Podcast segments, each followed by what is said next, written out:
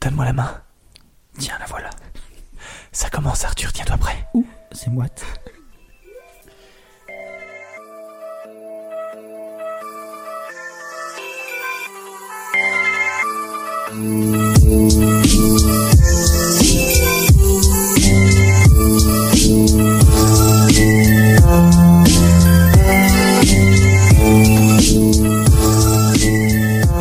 Quoi de neuf, Arthur Aujourd'hui Eh bien, c'est chapitre 9, Thomas. Chapitre 9, bonjour Bienvenue Salut à à, tous, tous. Euh, C'est un plaisir de vous retrouver. Arthur, comment ça va Ça va super, et toi Ça va, moi C'est pas du tout ça qu'il faut dire. Ça va, moi.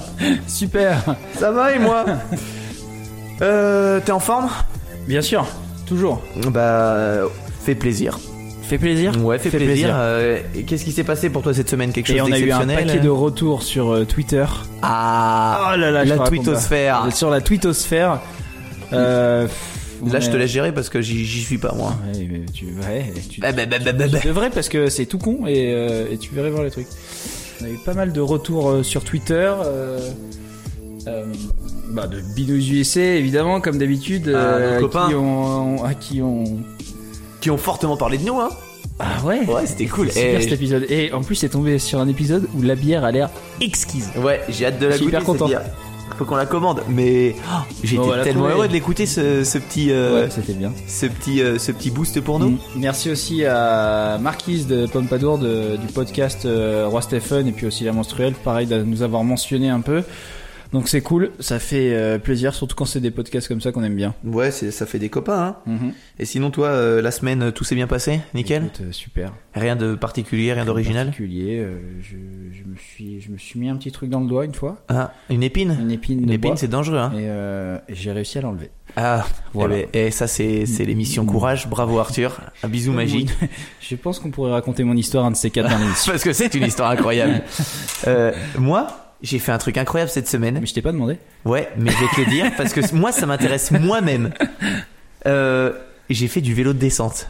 Alors tu le Ah, savais, mais oui, mais ça, Je sais, je sais. c'est exceptionnel. Le poteau Toto et moi, on est parti euh, faire un petit peu de vélo sous la boue, R- mais dingue, dingue, exceptionnel. Faites du vélo de descente, c'est à Moi, ça me mourir fait de rire. peur, j'ai peur de me casser un truc en tombant. Moi, j'ai eu franchement peur de me casser quelque chose parce que je suis pas habile. Toi-même, tu sais que je suis pas habile, mais qu'est-ce que j'ai ri. Je rigolais tellement en descendant que je, je pleurais. Eh bien, j'ai une histoire, figure-toi, sur le rire. Et de Une quelqu'un. qui- Ah, anecdote. Allez. Et on Ce sera à la a, fin de l'épisode. on a un fil conducteur. Déjà, Ouais, tu me, c'est- T'as vu On est tu me connecté. spoil pour le futur. Très bien. Et euh, sinon, la santé, tout va bien Ah ouais, tout va bien. Bah, c'est c'est Ça va parfait. Tout, tout, tout va bien. Alors, je dois t'avouer que j'ai failli pas être là. Ah, mince. Ah ouais. Euh, parce que j'étais dans un sale état. Hier encore, j'étais dans un très sale état. Hmm. Euh, je te raconte ça vite fait. Tu me connais, j'aime les gens, Arthur. Et je Bien parle à sûr. beaucoup de personnes et tout. Et je me suis fait une amie, vietnamienne, 74 ans. Bonjour Wong, si tu nous écoutes. Et le jour, hier, je te- Attends, Vietnamienne que t'as rencontrée ici ou que- à qui tu parles euh, via les réseaux qui est au Vietnam non, non, non, non, pas du tout, elle est pas au Vietnam, je, je la connais en vrai. dans le coin. Ah, ok, ok. Et, et, et l'autre jour, elle m'apporte, euh, n'y voyez rien de raciste, mais je vais parler comme elle. Elle m'apporte une une petite fiole, elle me dit, un, tiens, t'es un tonique. Et là, je Ah. me dis, Ah, ah oui. le fameux tonique, une petite fiole. Oui. Je bois la fiole pour lui faire plaisir, sans l'avoir senti. Et je ne savais pas s'il fallait le boire ou s'il fallait le passer sur la peau. Instantanément, 15 secondes après, je lui dis merci, je le bois, je sais pas ce que c'était. Instantanément, euh, une locomotive dans mon estomac, le bruit, même elle, elle l'a entendu. Le Sous 45 secondes, j'étais aux toilettes. Ça m'a instantanément. Elle m'a donné, elle m'a dit, ah, c'est bien, énergie, énergie. Inst- une minute après, j'étais aux C'est toilettes. vietnamienne Ouais, Et figure-toi, vietnamienne. C'est drôle parce qu'il y a un restaurant vietnamien juste à côté de mon travail Ouais. et on va de temps en temps. Et à chaque fin de repas, pareil, il nous dit tonique, énergie, énergie. C'est ça. Exactement. Il y a- Et tu vas aux toilettes juste après Euh, non. Ah mais moi ça a été dans la minute. Je l'ai bu, le ventre a gargouillé et là là je me suis dit OK. Il se passe quelque chose Ça va mal. et tu me connais, je suis solide. Je suis un je suis un gaillard Ah, quoi. un bonhomme. Je suis un bonhomme. Et là non, là j'ai pas j'ai pas pu, j'ai pas pu. C'était c'était supra supralaxatif. Une histoire incrédibilis. Et voilà, mais du coup je suis en vie depuis ce matin, ça va mieux. Ah bah c'est super. Je me suis régalé. Euh, ben, pff, qu'est-ce qu'on pourrait dire Euh, boit pourrait Bah, quoi commencer on, ouais, euh, on boit quoi aujourd'hui Alors, qu'est-ce qu'on boit aujourd'hui Aujourd'hui, c'est un peu particulier parce qu'on s'est dit, tiens, euh, qu'est-ce que ça vaut ce qu'on peut trouver dans les magasins de, de partout Intermarché, Carrefour. euh. On a choisi une bière qu'on a pris dans un supermarché, qu'on peut trouver absolument partout. C'est Brewdog. En fait, les Brewdog, c'est c'est une entreprise qui est très très forte en communication parce que c'est une entreprise écossaise qui fait comme si c'était une entreprise de brasserie artisanale, mais pas du tout. Ouais. C'est une grosse entreprise. Et euh, on a pris du coup la Punk IPA que vous pouvez trouver absolument partout. Elle coûte 2,50€, 2,60€ dans plein plein de magasins. Et on va goûter ce que ça vaut, voir, euh, voir ce qu'on en pense. Et on vous la conseillera ou pas à la fin de l'épisode ou tout de suite. Euh, et puis du coup, vous pouvez vous la procurer très très facilement. Goûter ce que ça vaut. Bah ouais, on va goûter ce que ça vaut. Et on invente notre propre lexique. Et du coup, vu que c'est une bière que vous pouvez trouver absolument partout, les gagnants à la fin de l'épisode, ils, ils la gagneront pas, ça serait complètement débile. Parce que les frais d'envoi et tout et tout, vous comprenez. Mais on vous fera gagner une bière Incredibilis parce que oui, Arthur, petite surprise du jour. La, la prochaine tournée de bière Incredibilis est lancée. Je suis parti sur une IPA. Ma première IPA. Et Eh ouais. Ah oui, Donc on va voir. Excellent. On la goûtera dans un mois et je te dirai ce que ça vaut. on pourra peut-être l'envoyer à Binous. Eh ben on va la- on va l'envoyer à Binous Ça fait USA, peur, hein, parce le que- podcast. Ouais, ça, je suis un- ça me fait Alors un peu cette peur. bière est dégueulasse les gars. Mais S'il bon, vous plaît, ne le dites je pas. dois te l'avouer. Faites semblant. Et du coup, ben on, on- on la passera à un auditeur. Allez, c'est parti, générique. Alors alors On boit quoi, patron Mais elle sent bon. Bah ouais. Ah, j'ai j'ai l'air plus étonné que toi. Bah oui. Non mais oui oui. Elle sent, p- elle sent. Non, mais c'est que moi j'en ai un peu chié, j'ai mis de la mousse partout, ah ouais, j'ai toi t'as une renversé la sacrée bouteille. mousse, ouais. Bah, bah, que ce qu'elle est belle. Alors euh, parlons comme des pros. La turpitude, elle, on en est où Elle est transparente. Non, elle est pas transparente. Ah, elle est- Faux Non mais Ah elle non, est faux. bien claire. Je vois à travers. Ah J'arrive oui, à mais voir. hein. Pas comme une bière, euh, pas comme ah non, une pas comme une Chronomore, hein. Lincoln. Ah non. Oui, je suis obligé de citer une autre marque. Sinon, on peut se faire, euh, on peut se faire arracher. Non, euh, mais c'est impressionnant. C'est par contre ce, cette odeur de litchi. Moi, Non. j'ai litchi. Toi t'as litchi toi. Ouais. Moi j'ai bergamote. Ah, j'ai toujours rêvé de le sortir. Ça y est, bergamote les gars. Alors dur. Ah si, franchement, vraiment- en vrai, pour- vraiment berma- bergamote. Hein. Ouais, moi j'ai citron litchi et mangue. Tu sais, ça sent le sang, le shampoing à la mangue. Ouais. Ah, et est-ce qu'elle est bonne Alors au niveau de la mousse, moi j'en ai pas et toi t'en as énormément. Ouais, mais euh, Elle est Mm. pas très belle la mousse par contre. non, On dirait de on l'écume. n'a pas une belle rétention. Putain, on est en train de parler comme des pros. Ah, génial Ouais, elle est bonne, hein. Ouais. Elle est bonne. Elle est amère. Alors plus je fais ça, moins elle est bonne. La SMR qui fait mal. je vais pas la. je vais pas Allez le les faire. gars, salut. Je passe sur un autre épisode. Mm. Non, mais elle est bonne, hein. Mm.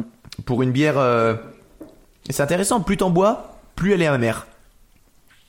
Mm. Mais, mais agréable. Ben.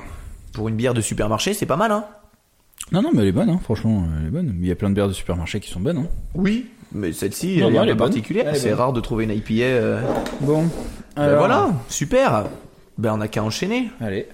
Donc Thomas, Oui, Arthur. comme d'habitude, tu vas commencer. Allez, ben, je commence. De qui tu vas nous parler Ou de quoi Je, je sais même pas comment l'aborder. Je j'ai un sentiment d'excitation en moi qui est, qui est tellement intense déjà. Arthur, mets ce verre loin de toi parce que je te veux sobre pour l'épisode. Je te veux sobre pour cette histoire surtout. Pour l'épisode, non, mais Ok, après on ok. verra. Euh, tu vois cette histoire, je suis en train de réfléchir et plus j'y pense, plus je me dis qu'elle irait bien avec ce podcast. euh, mince, comment il s'appelle ce podcast Tu sais qu'il raconte des histoires qui est cool aussi. Euh, Improbablos, pas croyablas. Incredibilis. Ah, exactement. Elle irait- tu sais que là, en me lançant là-dedans, je me suis dit, mince, s'il est pas dedans, si Excellent. le gars ne répond pas, je suis mal. Je me lance dans un truc T'as débile. Oh t'as raison, j'avais bien fait de pas, pas trop boire. la bière. Voilà. bon, je commence. Je vous préviens, si vous avez des enfants, euh, rapprochez-les du poste radio et montez un petit peu le son parce que ça risque d'être un petit peu éducatif et ils vont prendre une leçon d'héroïsme incroyable. Le gars dont je vais te parler, Arthur, il aurait pu rentrer dans les Avengers sans problème. Il n'avait pas besoin de passer le test de sélection. Ok. Pour te pitcher un peu le déroulement, dernièrement en ouvrant Facebook, je vois qu'on a reçu un message de Yann, notre pote québécois, euh, auditeur barbu qui avait gagné des bières euh, Ouais, lors c'est d'un vrai. Mm. précédent épisode. Mhm. euh, Vous pouvez voir sa photo sur la page Fevo- Facebook hein, si ça vous intéresse, euh, il est très charmant. Donc euh, j'ouvre le message, tu vois, avec l'excitation d'un d'un enfant un petit peu. À chaque fois qu'un auditeur nous envoie un message, je suis content. Sauf quand c'est une insulte, euh, là, Ouais, je suis ouais. pas content. Mais vu que c'est jamais arrivé, je sais pas trop comment réagir. Mm. N'essayez pas d'envoyer des insultes pour voir, hein, ça, ça me vexerait. Et là, bim, notre ami québécois, il nous dit, les gars, va falloir parler d'un héros de guerre de mon pays. Ah, je me dis, ok, euh, je vais regarder ce que ça vaut, mais bon, on mettra ça plus tard parce que j'ai déjà un planning chargé au niveau des histoires. Mais bon, je me dis, ça- je peux faire confiance à Yann. Yann, c'est un de nos premiers auditeurs. Il a toujours été là. Ça fait au moins pff, trois mois qu'on le connaît. Au moins trois Depuis mois. le chapitre 1. Allez, je me renseigne un peu sur le fameux type. Et là, je te jure, assommé, séché, un crochet, un hypercut dans le menton. J'étais, j'étais couché. L'histoire, elle m'a explosé la rétine, Arthur. J'ai eu une révélation divine. Presque aussi importante que le jour où un copain m'a dit que Charclos c'était le verlan de Clochard. Oh, là là. Je te jure, ça m'a fait le même sentiment de Oh mon dieu. Donc, je me dis qu'Incredibilis va se charger du morceau car il y a un Oscar à se faire dessus. Si vous n'êtes pas, pas prêt à non écouter l'hallucinante histoire qui va suivre, mettez vos Rangers et votre blouson kaki. J'ai pas réussi à la faire en Si vous n'êtes pas pas prêt. Surtout que ça va pas. Euh, rechargez Ah. votre fusil d'assaut et préparez-vous à découvrir l'histoire de Léo Major.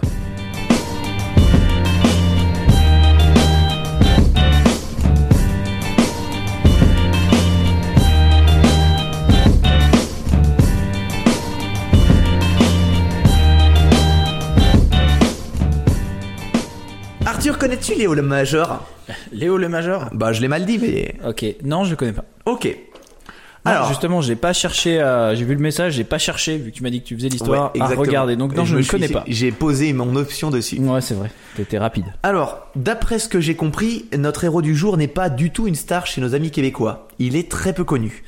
Mais euh, pour tout te dire, moi après avoir visionné un petit peu les trucs et lu les histoires, j'ai déjà commandé une statue que je vais mettre dans mon salon de lui. tu comprendras pourquoi. On va causer du seul Québécois décoré deux fois de la médaille de conduite distinguée. C'est donc au-dessus de la médaille du tournoi de ping-pong de la Kermesse. Oui. D'un type qui a survécu à deux guerres avec des blessures pas jojo. Du seul soldat à avoir libéré une ville à lui tout seul. C'est pas pire déjà. hein. Euh, et avec un résumé pareil, le Tom Cruise québécois devrait avoir un blockbuster depuis longtemps, un perso dans Game of Thrones et un pays qui porte son nom. Mais malheureusement, Léo Majeur n'est pas américain, il est québécois. Et au Québec, apparemment, tu nais avec ce don qu'on appelle l'humilité. Oh, c'est beau. C'est vrai. J'attaque, mais je suis dans un état d'euphorie et d'excitation. Là, je j'ai hâte que tu découvres cette histoire en fait. Allez, j'écoute. Donc pour commencer, comme pour tout garçon, sa jeunesse se passe bien. Bien mais pas trop, parce qu'il naît en 1921, il grandit à Montréal, et papa et fait tout l'inverse en fait du livre Être un bon père en dit le son.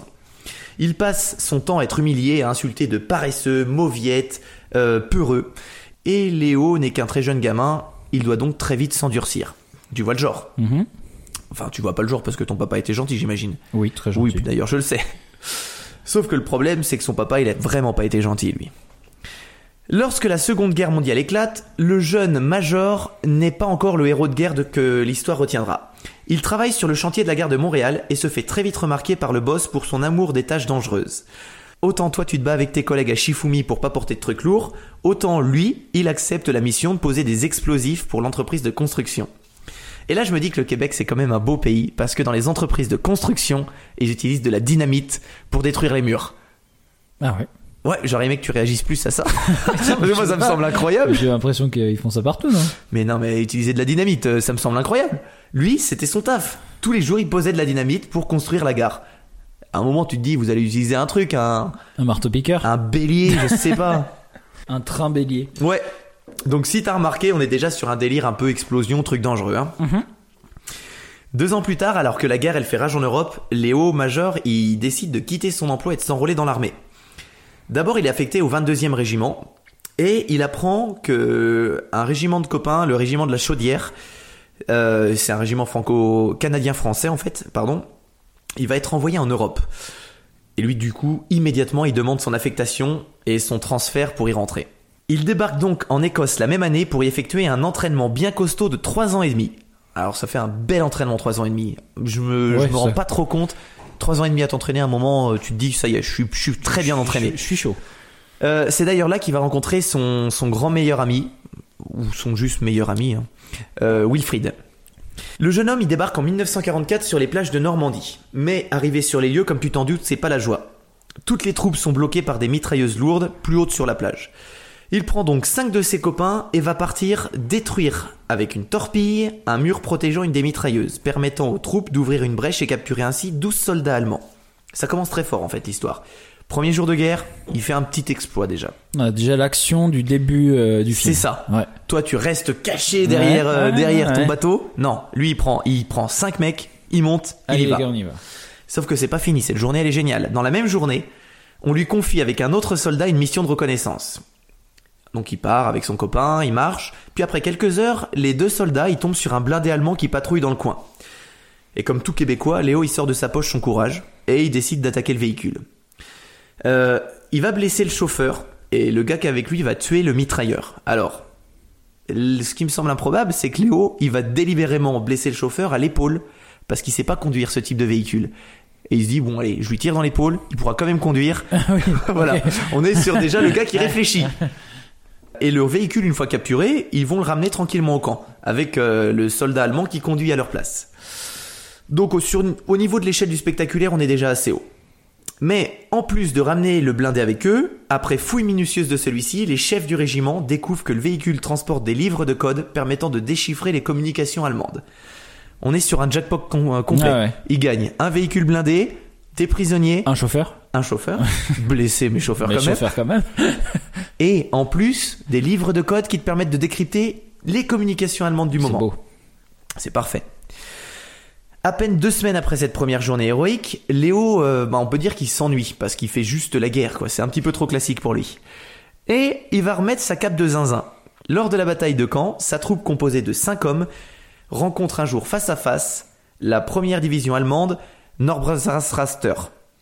Ah oui, je connais. Euh, moi, je peux pas te le- trop bien dire. J'ai pris LV2 en esp- j'ai pris LV2 espagnol. Donc, euh.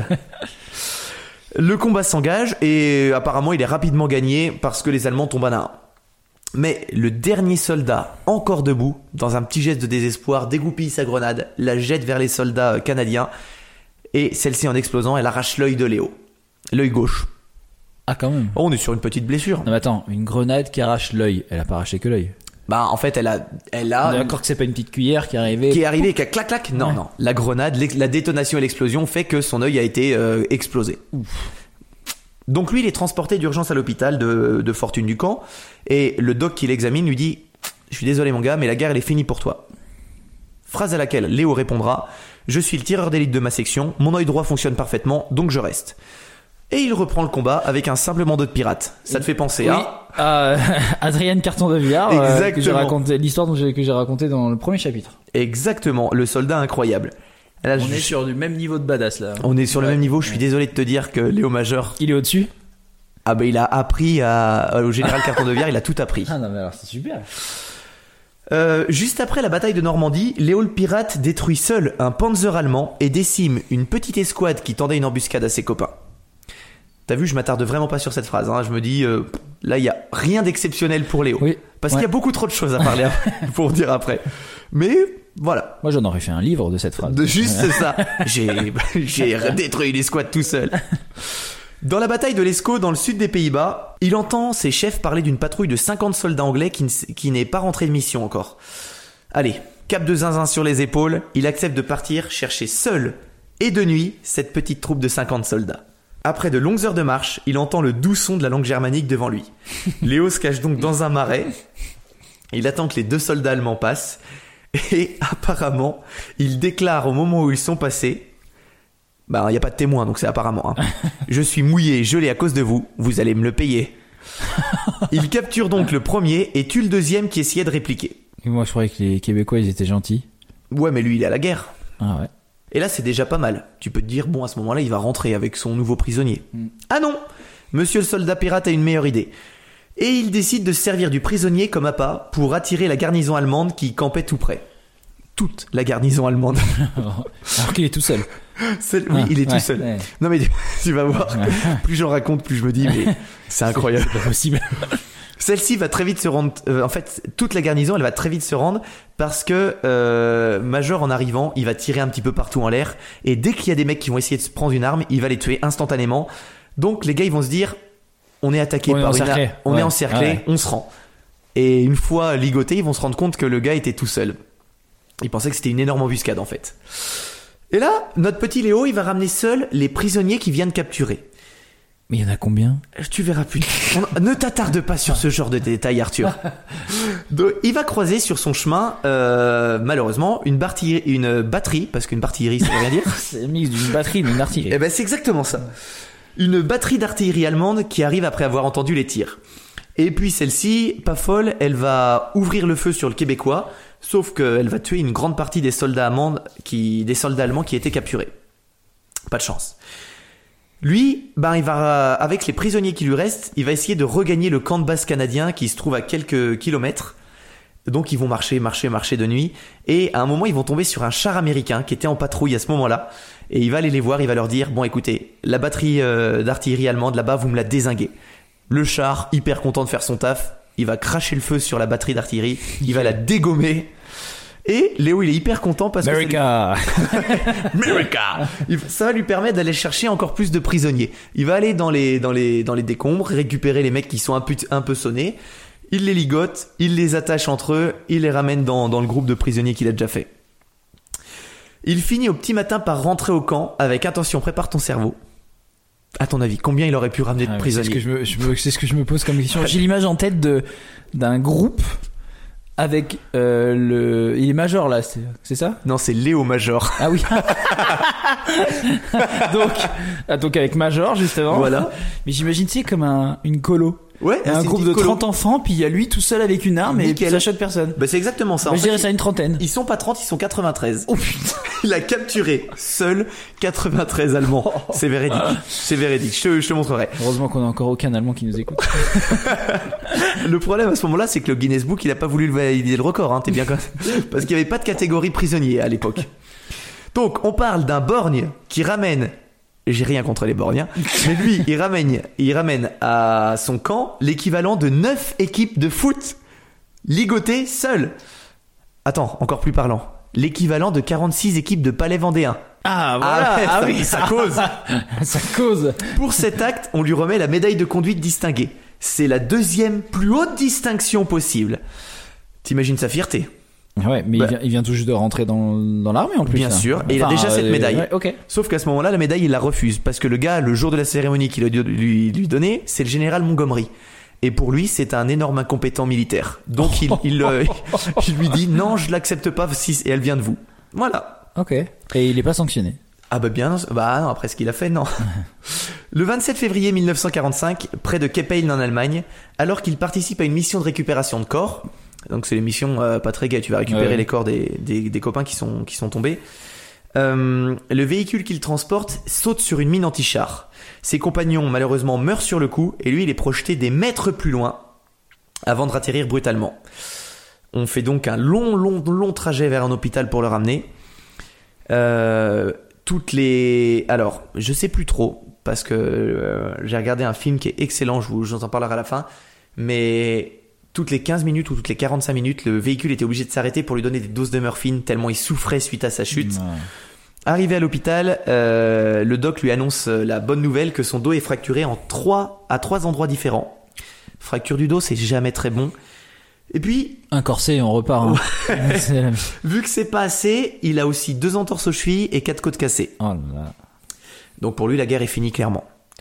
Mais on commence à connaître Major. Il remet sa cape de zinzin pour s'enfuir de l'hôpital une semaine après et partir se reposer un mois dans une famille euh, À hollandaise. Berlin, chez le Führer. Dans une famille hollandaise qu'il avait rencontrée. Oh là là. Il a rencontré une famille hollandaise, il arrive chez eux, il dit écoutez, là je suis un peu blessé, faut que je me repose. D'accord. Un mois après, il retourne au combat, il réintègre la troupe. Et donc après avoir repris ses combats, il arrive dans la ville de Svol. Arthur Géographie. C'est dans quel pays Svol C'est aux Pays-Bas. Arthur, tu gagnes la fameuse somme de 8000 dollars. Je suis hyper heureux de te les redonner. Les enfants vont pouvoir partir en voyage, ils sont Ah. contents, j'espère. Ouais, c'est clair. Alors oui, c'est aux Pays-Bas. Et la ville de 50 000 habitants, elle est remplie d'Allemands et elle résiste aux Alliés depuis maintenant deux mois. C'est à ce moment-là que le- l'histoire va Ça devenir... commence vraiment. Ouais. c'est ça.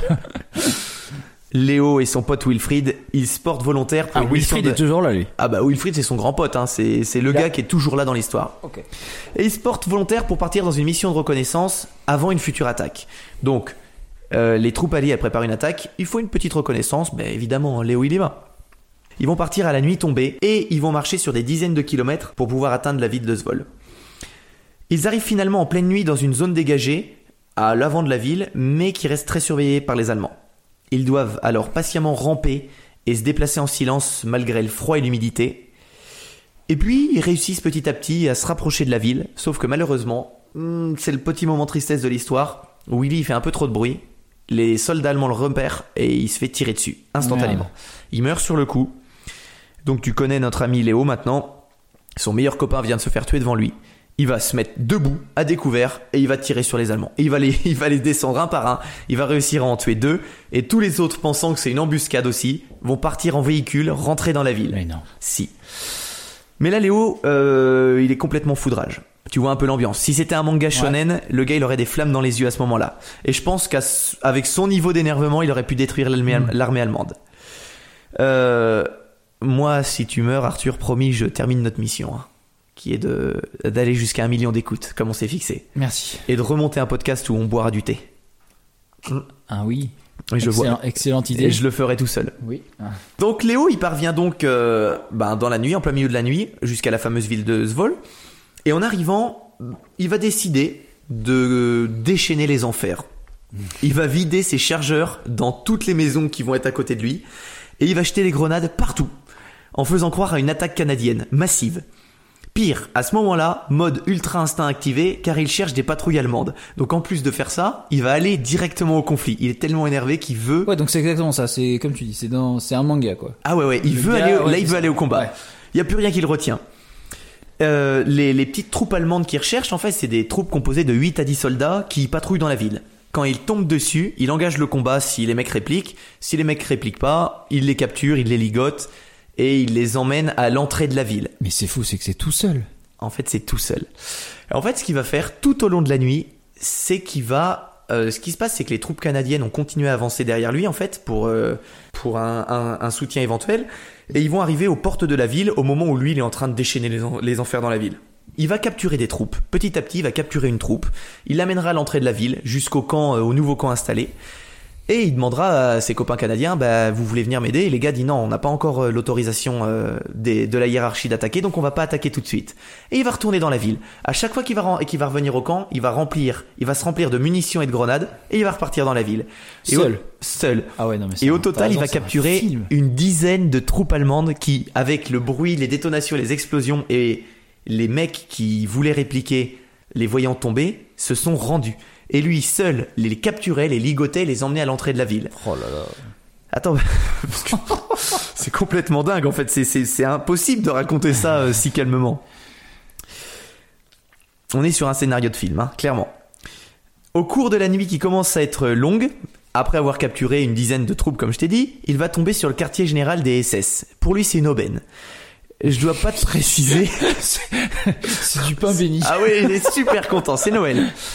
Euh, lui, c'est pas le genre à attendre la confirmation du colonel pour lancer un assaut. Hein. Juste le temps de recharger ses armes, et le voilà qui attaque les huit dirigeants retranchés dans leur bunker. Enfin, je dis bunker, mais c'était un, un bâtiment qu'ils avaient Ouais. réquisitionné. Pendant de longues minutes, les nazis défendent leur poste, mais Léo parvient peu à peu à gratter du terrain et finit par abattre quatre des, des dirigeants nazis. Les quatre autres qui restent vont prendre la fuite. Donc euh, il a repris le bunker, la- la- enfin la Mais ça, zone c'est des fou, dirigeants tout, seul. Et puis, vu qu'il faut un peu de panache à tout ça, avant de sortir, il va mettre le feu au QG des, Ah. des nazis à, ce, à cet endroit-là. Un, un petit peu de haine quand même. non Exactement.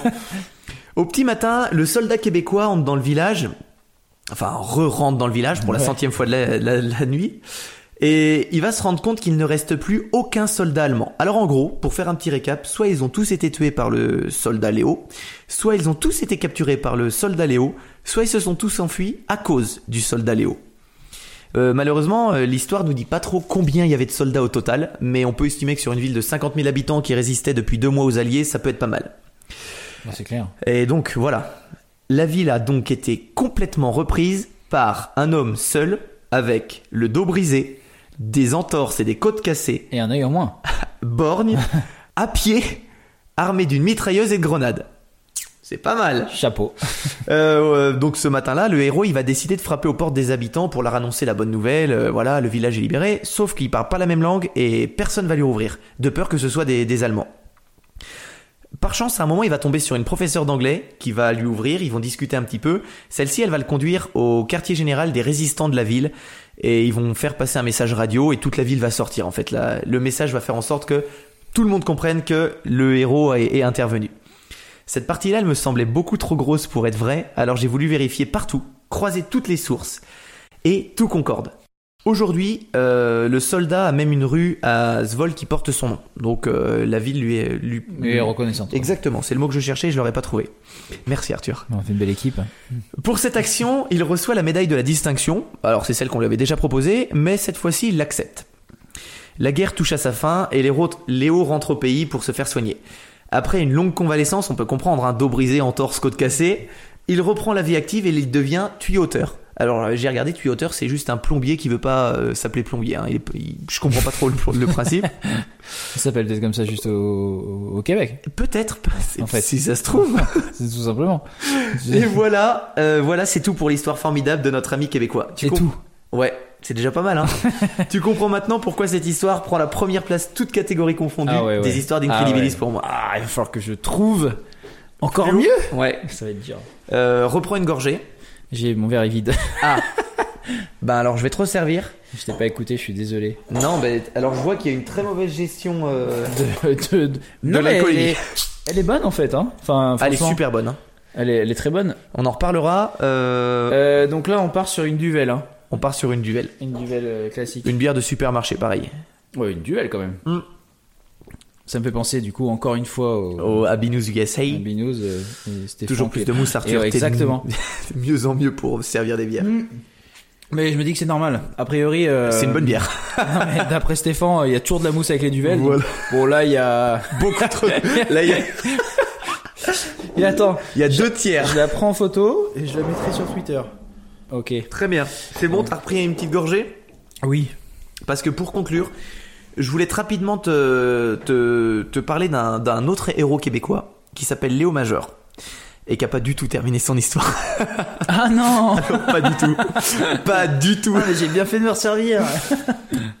Euh, parce qu'en 1950, euh, petit fait historique, qu'est-ce qui se passe Arthur Euh, en 1950, 1950, il me- c'est euh, la guerre de Corée, non Exactement. Allez. Euh, c'est la guerre de Corée et elle éclate à ce moment-là.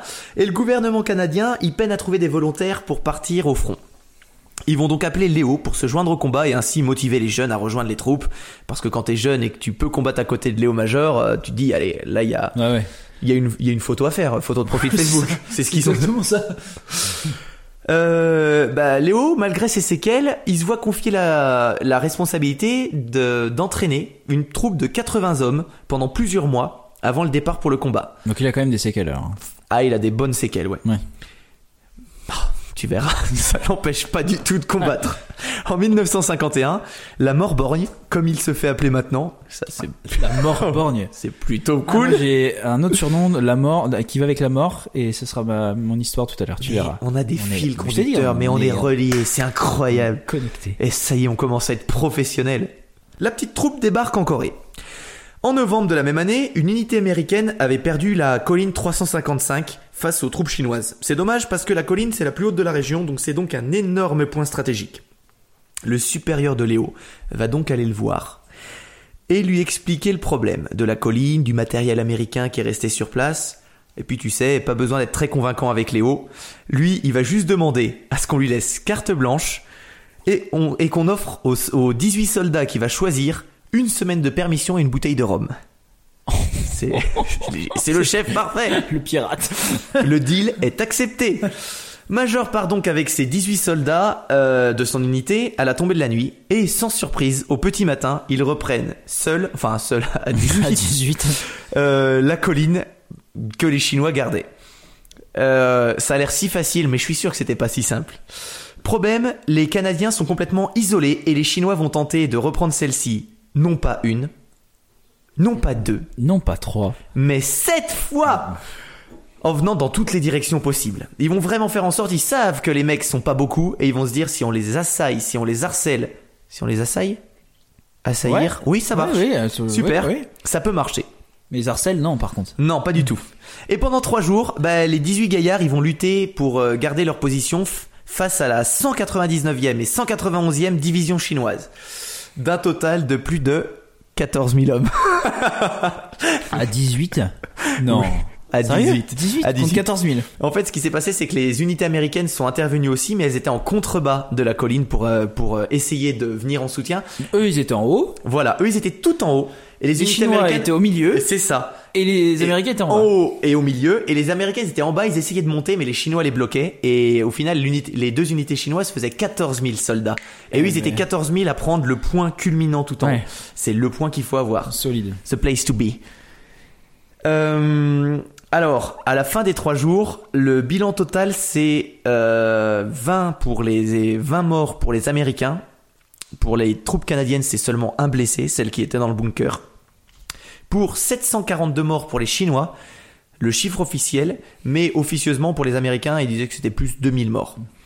Euh, seul, donc je- comme je te l'ai dit, un soldat de major est blessé, et celui-ci il sera redescendu par major lui-même sur ses épaules au moment euh, où les soldats vont se faire remplacer. Donc il va descendre la colline, pas en véhicule, mais avec le soldat sur les épaules. Pour dire, tiens, je Alors suis- qu'il s'est brisé le dos. alors qu'il s'est brisé le dos.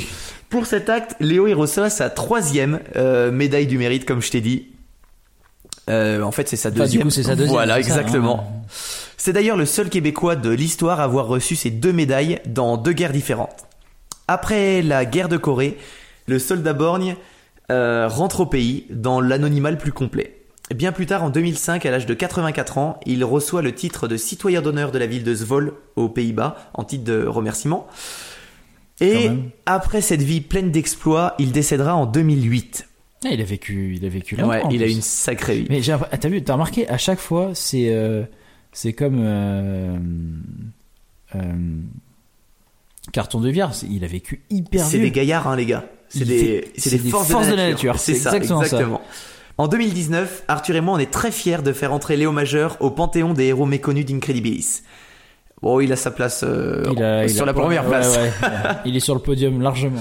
Euh, du coup, en me promenant sur les pages internet de la ville de Zwolle, je me suis rendu compte que dans la ville, c'était une véritable star. Il y a un club de foot là-bas qui a des ultras. Les ultras, leur emblème, c'est Léo Majeur. C'est vrai. Ouais, avec le bandeau de pirate et tout, c'est leur emblème.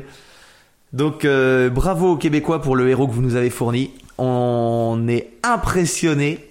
Et voilà, Ouais. cette histoire, moi, elle m'a Fort. rendu fou. Ouais. Ça m'a donné courage. J'ai envie de faire des trucs de Ça me dingue. donne du courage. Voilà. Euh, on part sur une petite gorgée de bière parce que moi, du coup, j'ai pas du tout pu boire ma Ouais, punk hein. ouais, IPA. c'est le problème, c'est que la punk IPA est finie et la duvel est bien entamée. Alors, la punk IPA, pour y revenir, elle est très belle. Mais franchement, elle est bonne. hein. Très bonne. Elle est très très bonne. Moi, je trouve qu'elle est très bonne.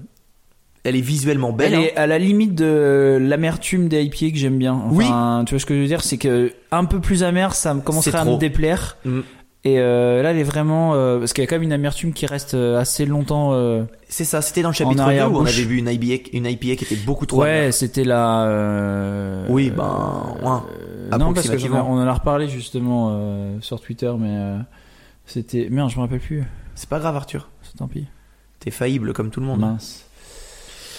Euh, voilà, alors je, je suis hyper content de vous en avoir parlé. J'espère que ça vous a secoué un petit peu. Arthur, je, je sais, je Ah, vois dans tes yeux. J'adore cette histoire. Mais les- Moi j'étais fou déjà quand j'ai trouvé l'histoire de, de carton de viande. Ah ouais. Et je me dis oh là, là Ah, on a oulala, un champion. y a pas mais mieux. mais c'est différent. C'est que lui il est pas mort alors qu'il s'est fait trouver dans tous les sens. Mm. Là c'est Non, un mais c'est peu que lui- différent. Lui c'est qu'il est- il... lui, il a, il c'est a, un il a autre fait la Robocop, guerre en tout fait. seul. Ouais il a fait la guerre tout seul. Euh, Il y a un film qui est sorti sur lui, qui est un C'est ce que je voulais, c'est ce que j'allais Hein Voilà. dire. C'est- il y a- Alors, il n'y a une pas un histoire pareille. blockbuster américain euh, réalisé par Angelina Jolie ou un truc comme ça. C'est dommage. Ça serait bien, mais il faudrait pas dénaturer l'histoire. Euh, Mais tu vois, j'imagine un petit peu un. Ça, c'est un rôle pour. euh, c'est un film de Tarantino. C'est- Tarantino doit prendre ce film. Euh, par la contre, bière c'était la Belle Rose. La Belle Rose, exactement. D'ailleurs, les- chez les Belles Roses, il y en a une qui est très bonne, que j'ai Oui, vue il y oui, a pas mais la longtemps. classique, elle est très bonne. mais Ouais. C'est justement ce que ce qu'on me disait sur euh, sur Twitter, ce que Pomme me disait, ouais, sur- ce- Ouais. me disait sur Twitter. Mais euh, effectivement, la, la classique, elle est très bonne, mais euh, celle-ci, euh, moi, je l'ai Celle-ci, pas elle aimée. était trop amère, ouais. Ouais, trop. Et, et voilà, il a un film qui est sorti il y a, il y a pas mal de temps déjà, qui est, qui est bien, mais, mais ça mérite, ça mérite plus. Et voilà. Alors j'aimerais que, que au Québec, ça soit une véritable star, ça se trouve. euh, Ouais, je pense que oui. euh, Mais en fait, non, il est, il est vraiment très peu connu. Même là-bas Ah ouais Même là-bas, surtout Ah ouais. là-bas, c'est incroyable. Par contre, au- en Hollande, C'est aux étonnant, Pays-Bas, hein. c'est une véritable star. Mais c'est ça qui est, c'est dou- c'est dingue. Oui, C'est, d'ailleurs, euh, un petit fait comment ça amusant, se fait euh, au moment de sa mort, euh, le pays a mis tous les drapeaux en berne. C'est parce que c'est un véritable héros national. Au moment de la mort de, de Léo, le Ah pays ouais, a baissé ok. les drapeaux. Parce que c'est. Voilà, il fallait lui rendre hommage. Euh, Donc euh, voilà, super histoire. hein. Mm. Euh, je t'encourage et je t'invite à passer à ta première histoire. Arthur. ok. Alors, on on n'est pas sur de la guerre. Dommage. Aussi. On va être sur encore une fois une histoire un peu scientifique, Ok. mais historique. Donc avec un personnage. Histophique alors. Histophique, scientisto- scientihistorique. C'est moins bien. 1-0.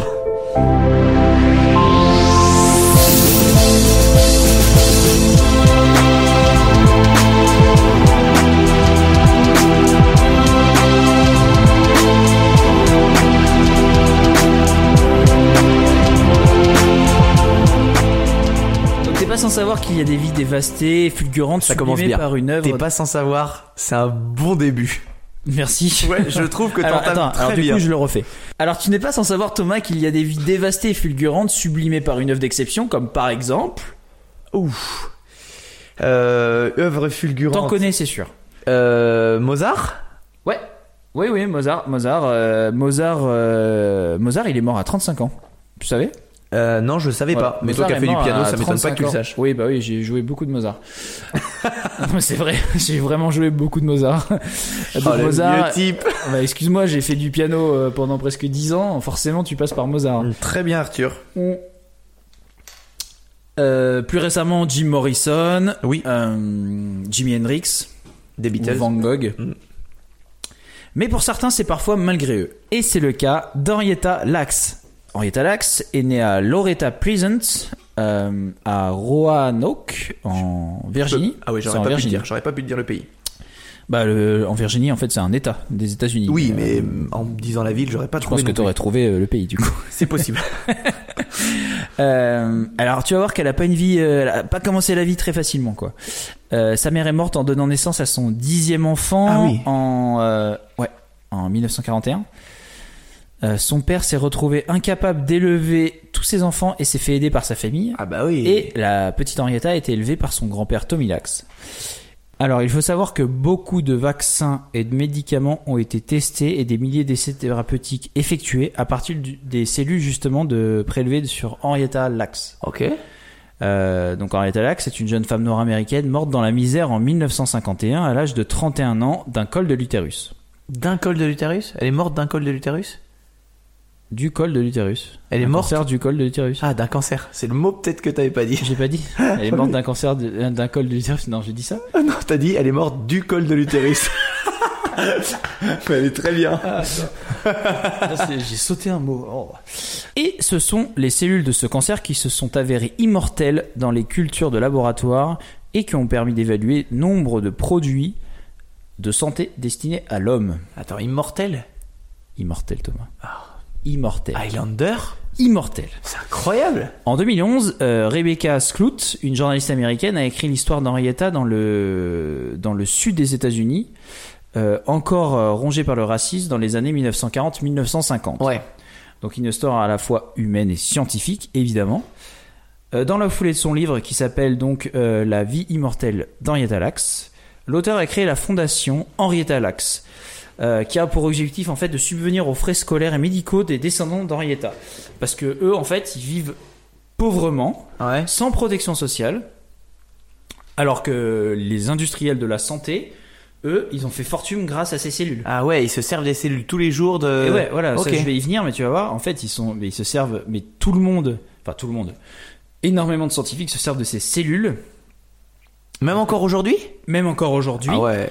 Alors que sa famille, euh, voilà, sa famille ne- voilà, vit dans, dans la précarité. Quoi. Ah bah du coup j'ai hâte que tu m'en parles alors.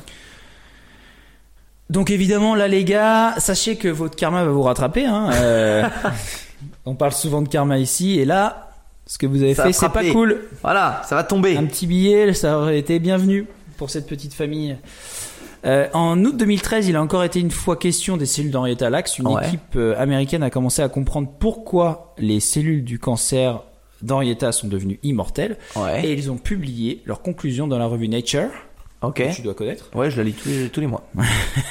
datée du 7 août 2013. Je l'ai lu.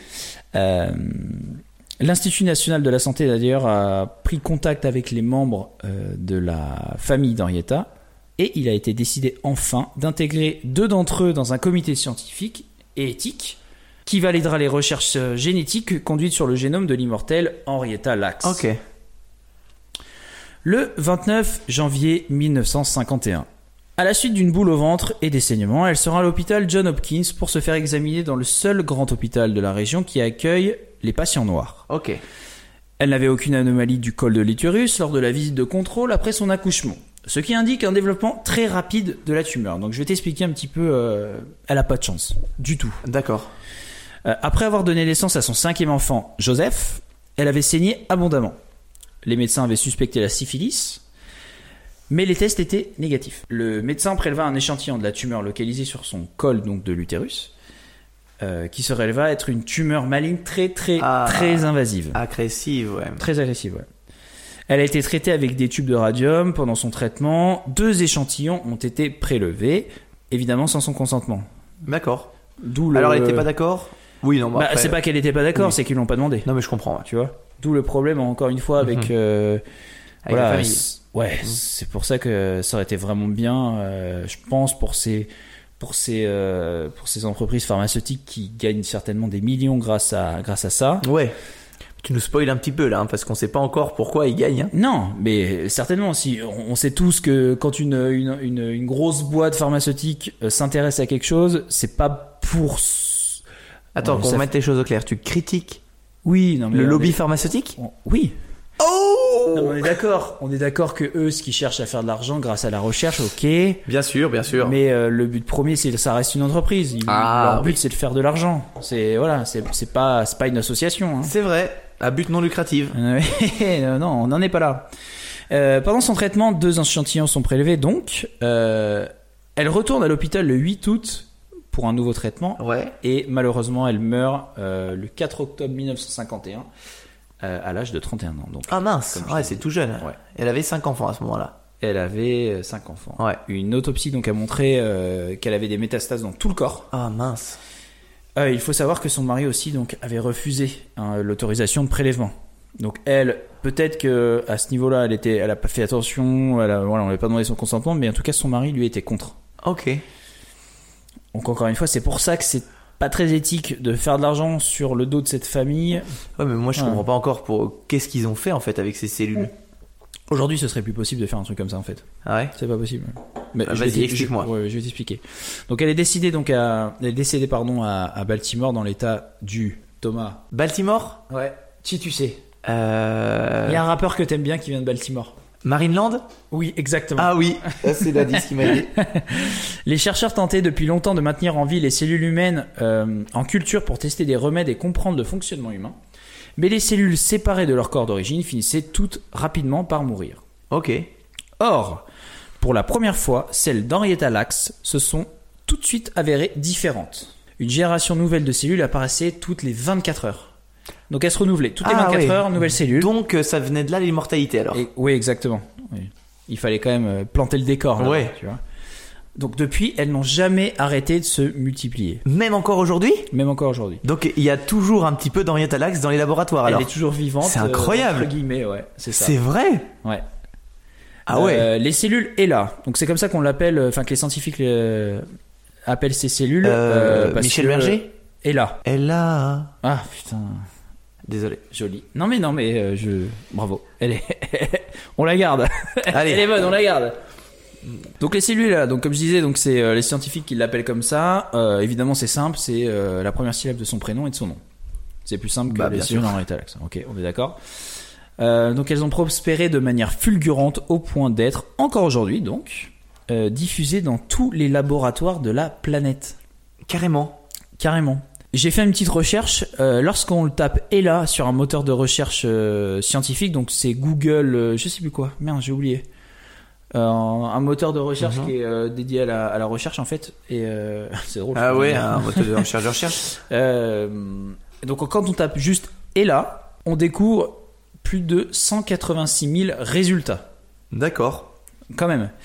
180 euh, 186 000 résultats. Et en 2013, il y avait 64 000 études qui ont été faites à partir de ces cellules. Je sais pas si tu ouais, te rends elle est compte. bien présente, hein. 64 000 études qui ont été euh, publiées. Et, euh, voilà. Il faut quand même. euh, Ah oui, donc c'est ça- vu qu'en fait elle se multiplie. Ouais, parce que ça Constamment. représente, une, ça représente qu'une infime en fait euh, partie des cellules utilisées, parce que la major- majorité des recherches, en fait, elles n'étaient pas publiées ou répertoriées. Oui. Parce que quand tu publies une recherche, c'est parce que soit tu trouves quelque chose. Oui, soit, t'as voilà, déjà c'est fait un plein de, truc important, plein de tests voilà. avant, ouais. Exactement. Ah Donc oui. 64 000 répertoriés. Attends, mais je suis en train de. Ouais. Ou d'autres qui n'ont pas c'est été répertoriés hallucinant. parce que soit elles étaient trop, an- Ouais, ouais. trop anciennes et tout pour être pour apparaître aussi sur internet. hein. ouais. Euh, pour l'anecdote, j'ai trouvé cette anecdote assez folle. Euh, selon l'estimation d'un scientifique, si l'on pouvait empiler sur une balance toutes les cellules ELA euh, Ok. produites depuis le début de la mise Je en le tente. culture, ah, j'y viens. Ouais. À ton avis, combien ça pèserait Et, et, euh, Oh, Et je vais, je vais t'aider. Je vais t'aider. Je vais te donner. euh, je vais te donner euh, la euh, l'unité de mesure l'unité de C'est en mesure. tonnes C'est en tonnes. Ah, ça m'étonne pas. Et je- vu que ça se reproduit toutes les 24 heures, on est au moins sur du 50 tonnes. T'es loin du compte. Non. C'est 50, mais c'est 50 millions de tonnes. Mais non Donc, potentiel de Ah croissance ouais. extraordinaire. Attends, une cellule de base prélevée, enfin ils ont prélevé Bah, des cellules, Ouais, ils ont prélevé des cellules, ça a été dans Qui sont plein de produits. laboratoires, qui sont reproduits dans des boîtes de pétri, et, euh, et voilà. Et si, si tu tout tout ça, Ah, ça- voilà, on est environ à 50, 50 millions de tonnes. Ouais, c'est énorme. Mais ça sert tous les jours dans les laboratoires. Ouais, parce qu'ils font des recherches avec, évidemment.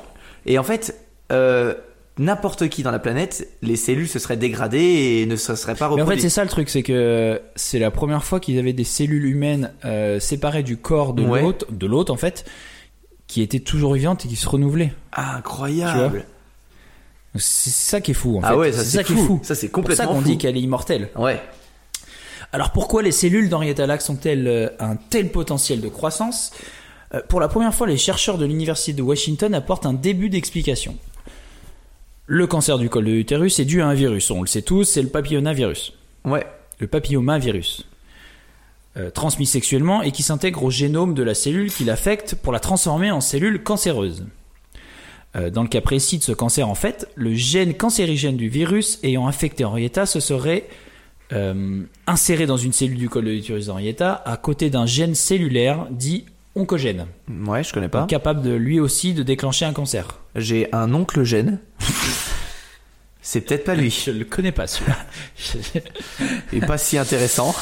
En fait, du coup, la proximité de ces deux gènes euh, cancérigènes, cancéri- cancérigènes, ouh, c'est dur à dire, ça commence à être dur à dire. Euh, donc celui du virus et celui d'Henrietta, les auraient conduits à se stimuler mutuellement et à potentialiser leur effet, induisant ainsi une tumeur d'une grande capacité de croissance et de diffusion.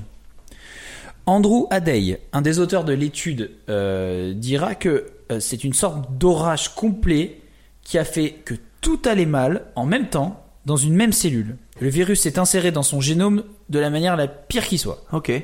Vraiment, elle, elle a pas eu de chance Ah Ouais. mais pas du tout. Alors, la publication en mars 2013 du code génétique des célèbres cellules cancéreuses dans Etalax par les biologistes du laboratoire européen de biologie moléculaire à euh, Heidelberg a provoqué une violente polémique aux États-Unis. En effet, les membres de la famille euh, Lax accusaient les chercheurs d'avoir publié des données qui relevaient des sphères familiales et privées. Ouais. Ce qu'on peut comprendre. Et surtout sans leur accord, en fait. C'est ça Ouais. le problème. Alors après, il, il voulait juste récupérer de l'argent. La famille Ouais. non. Mais non, mais euh, enfin, je, moi je veux pas le voir comme ça. Je veux juste voir que s- ils ont quand même, ils ont quand même souffert la perte d'un de leurs proches, de leur famille, et euh, et que moi, eux, ce qu'ils voient, c'est des grosses entreprises. Ils voient plus des personnes. Et ces Ah ouais. gens-là qui se baladent et qui, tran- qui se transmettent tout comme ça librement, d'une- d'un d'un défunt parent, bah ça fait chier quoi. Ouais, moi je le vois différemment. Sans je le vois consentement, comme, ça euh, fait chier. Ces cellules ont permis de sauver des. Oui, mais tu vas voir qu'ils demandent Millions pas de vies. Tu, tu vas voir qu'ils demandent pas d'argent. C'est juste euh, pour non, eux, ça mais se fait pas. Mais grâce à eux, on a sauvé comme les Oui, majors. bien sûr. Mais oui, mais encore, euh, et ça, tout ça a été fait sans, consen- sans leur consentement. Ça aurait été quand même, de, de toute façon, un minimum qui soit rémunéré. Les millions et les milliards que ça a dû rapporter Bien à ces sûr. entreprises pharmaceutiques. Bon, euh, s'il te plaît, ils n'ont pas d'assurance sociale. euh, il est- ça me semblerait déjà normal qu'ils demandent un peu d'argent, finalement. Ben écoute, Arthur, on n'est pas d'accord, c'est très bien, on va gérer ça à Shifumi en une manche. 3, De 2, 1, Euh, un Euh, Shifumi. Ah, J'ai regardez, gagné. Mais il gagne toujours au Shifumi, il faut quand même le savoir. Je perds très rarement, c'est vrai. Et désolé de te dire, Arthur, que les laboratoires font ça pour sauver des vies. Allez, ah, mais, elles font- reprends, mais bien sûr reprends ton histoire, ne te Bien justifie sûr. pas, j'ai gagné. Non, bien sûr qu'elles font ça pour sauver des vies, mais elles font ça aussi pour gagner de l'argent. En 1951, les cellules cancéreuses avaient été prélevées sur la jeune malade américaine sans son consentement, donc euh, ce que je disais tout à l'heure, euh, ce qui serait aujourd'hui impossible avec les règles éthiques en vigueur. Les descendants des cinq enfants d'Henrietta Lacks craignaient en fait euh, que ne soient rendues publiques des mutations génétiques dont ils auraient pu hériter. Ah, d'a- d'accord. Tu vois, donc tu as vu finalement arriver vers, euh, Mhm. vers mon avis.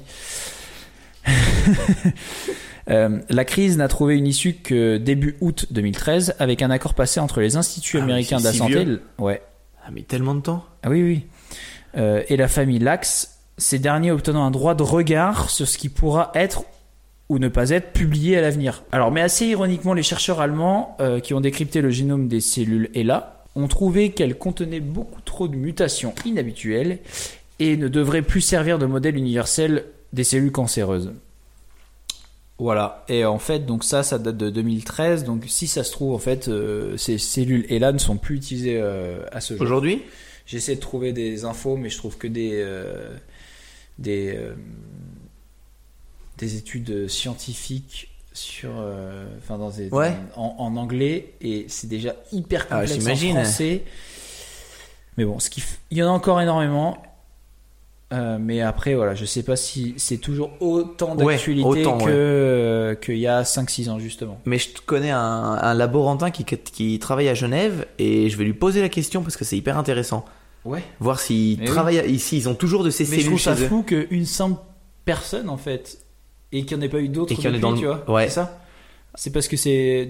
Parce qu'on parle quand même d'une histoire de... Enfin, c'était en 1950. Ouais. Et à peu près, qu'aujourd'hui, Et qu'aujourd'hui elles encore, soient dans le monde entier, euh, ces on peut cellules. dire aujourd'hui encore, parce qu'il y a 5 ans c'est que dalle, Mhm. mais aujourd'hui encore, elles- ces cellules soient utilisées ah ouais, et qu'il n'y en ait pas eu d'autres, quoi. C'est c'est ça. fou. C'est la seule et Ouais. qu'aujourd'hui, il y a cinq. elle- C'est l'être vivant le plus lourd du monde. Oui, c'est vrai. Il n'y a aucun c'est être vrai. vivant, même les plus gros arbres du monde ne pèsent pas 50 Le millions de bloc tonnes. ne fait pas le poids. c'est- Bien sûr, Henrietta Lacks c'est toujours parmi nous. 50 millions de Ouais. tonnes, c'est De une cellules. entité. Ah, c'est une incroyable. sacrée entité, ouais. Ah ouais. Et euh, alors pour la petite info, donc comme je disais, il y a un bouquin, ce que je vous ai dit juste un petit peu euh, plus tôt. Euh, et il y a aussi un film en fait qui est sorti en 2007 avec euh, Oprah Winfrey qui est dans Ok. le rôle d'Henrietta. Bien joué. Voilà, Elle est que je, n'ai, partout, que je Oprah. n'ai pas vu. hein, J'avoue que je l'ai Bah, pas moi vu. non plus. J'ai- je suis tombé euh, voilà, sur l'info il y a pas longtemps et non je l'ai pas vu. Mais il faut que je le regarde. Je pense que ça peut être pas mal. Il est bien noté en tout cas. D'accord. Donc voilà pour ma première histoire, Thomas. Eh bien, ça me chamboule un petit peu de me dire que cette personne, une seule personne, tu t'avais entendu de l'histoire du mec euh, au, au bras d'or. C'est un peu le même principe. Ah mais c'est- ah, bah, alors attends, ah oui, mais ne dis rien parce qu'on la racontera cette histoire. Ah ouais Non, ne dis rien. Elle est Oui, déjà oui. prête. C'est déjà prête. Oui, oui, oui. Je me dis, elle est pas très Oh là là. longue. Bah, sache que j'ai failli la faire aujourd'hui. Ah ouais ouais, ouais. Bah, moi, Alors, je l'ai- d'accord. je l'ai prête, mais je me dis, bon, elle est pas très longue, ça peut Non, être elle une est pas brève. très longue, mais elle est, elle est, c'est incroyable. Hmm. Là, pour le coup, un monde meilleur, les gars. Ah ouais. Ah ouais. Elle est bien, elle est bien. Eh bien, histoire incroyable. Elle rentre. euh, ben, en fait, Henrietta Lacks, c'est la personne la plus lourde du monde, on peut le dire, actuellement. Et la c'est plus vrai. vieille. Non, pas la plus vieille, parce qu'on Non. est. Ah non, mais c'est pas la plus vieille du monde. Non, mais attends, euh, si elle continue, euh, si les cellules continuent à se multiplier, dans 200 ans, elle est encore là, ça sera la plus vieille. Ouais, c'est vrai. Dans 200 ans, mais faux. Bah. ah, vivante. Ah, Ah oui, bah, vivante. Non, oui, non, les non, cellules non, vivantes. Ouais, non, non, non, ouais. J'y étais pas. Ok. Alors, euh, je pense qu'il est temps, Arthur, de te mettre au défi. Comme tu le sais, euh, il y a un podcast que j'écoute euh, beaucoup en ce moment. Pour la deuxième fois, j'ai saigné leurs épisodes. Je me suis fait un aller-retour de tous leurs épisodes. Le Cozy Corner. Ok. Et Arthur est équipé Ah, Je suis équipé comme de ça. ses lunettes de soleil. Et dans un épisode, euh, Médoc, le fameux Médoc, tente le défi de manger les tucs en une minute. Alors Arthur, en une minute, combien penses-tu pouvoir manger Enfin, je dis tucs, mais non, c'est pas du tout les tucs, c'est les lus. Combien penses-tu pouvoir manger de lus en une minute Ah, je sais pas, mais j'ai déjà fait cette connerie quand j'étais plus jeune, mais euh, peu en fait. On est. Dis-moi un numéro, un chiffre. Allez. En une minute, je partirais sur 4. Eh ben, dis-toi que le record officiel, le défi officiel, c'est êtes-vous capable de manger 4 lus Ah. en une minute Pas plus. Arthur, tu vas donc Ah, attends, tenter. attends, du coup, quel rapport avec le Cozy Corner, tu disais Alors- Parce qu'ils l'ont fait, c'est ça Exactement. Ok. Médoc l'a fait et a abandonné à 2. Moguri, Moguri a abandonné à 1. Mais pourtant, Médoc, c'est un bon, hein. Euh, il est solide, il est solide sur ses appuis, c'est un, c'est un sacré joueur. hein. Écoute, 4 eh bien, on va. J'ai peut-être été. euh, je, je me suis dit, Incredibilis va tenter. Ah, puis c'est encore un truc hyper euh, Exact. radiophonique, c'est ça, Eh C'est qui Ah. est bien. ça. Incredibilis va tenter de relever le défi que n'a pas du tout lancé le Cozy Corner, parce qu'ils l'ont fait, mais ils ont pas du tout lancé un défi. Arthur, c'est simple 4 petits lus. Tu vas tenter de les Ouais, manger en ouais, une minute. C'est simple, petit lit. Donc écoute, Je crois que la dernière fois que j'ai essayé de faire ça, j'étais au collège. Ils sont. Mais attends, c'est pas des petits lus normaux. c'est quoi. des vrais, regarde Ah, la si, boîte. T'as raison. Non, Petit t'as- beurre, euh, ah, là, là. lu, Ouais, véritable. t'as raison. Attends, Donc je vais lancer le chrono. Ok. Et pour que ce soit un tout petit peu plus radiophonique, je vais commenter ce que je vais voir et je vais lancer le logiciel d'autotune. C'est génial. Cette idée, cette idée est géniale. Arthur, es-tu prêt Je suis prêt. Ok. 3, 2, 1, c'est parti. La minute.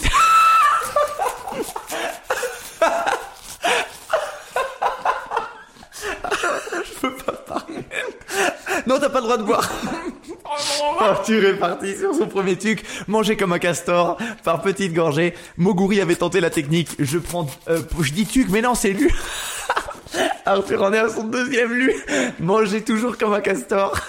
Il en est à son deuxième lu, presque avalé. J'en mets partout. Arthur, tu en es à 28 secondes. C'est parti, on continue.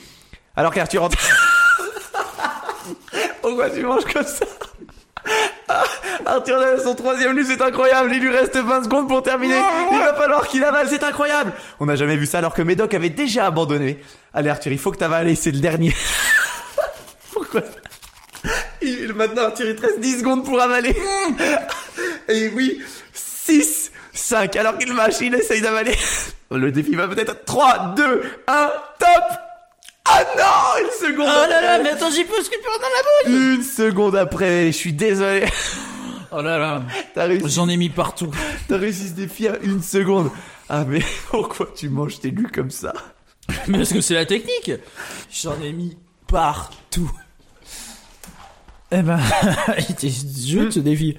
Ça m'a permis de manger gratuitement, déjà, pour commencer. Pour le prochain chapitre. Et je suis presque dans la moyenne, en fait, c'est ça La moyenne des gagnants Non Ah, mais t'es au-dessus, c'est c'est incroyable de réussir. Je pensais que c'était un défi irréalisable. J'ai plus de bière, Thomas. Euh, ben écoute, on va partir sur autre chose. T'as autre chose Ben j'ai de la nouvelle en fait encore. Ok, bah c'est super la duvel. Je suis de betterave. Est-ce que tu m'autorises-tu à partir sur ma deuxième histoire Je t'autorise.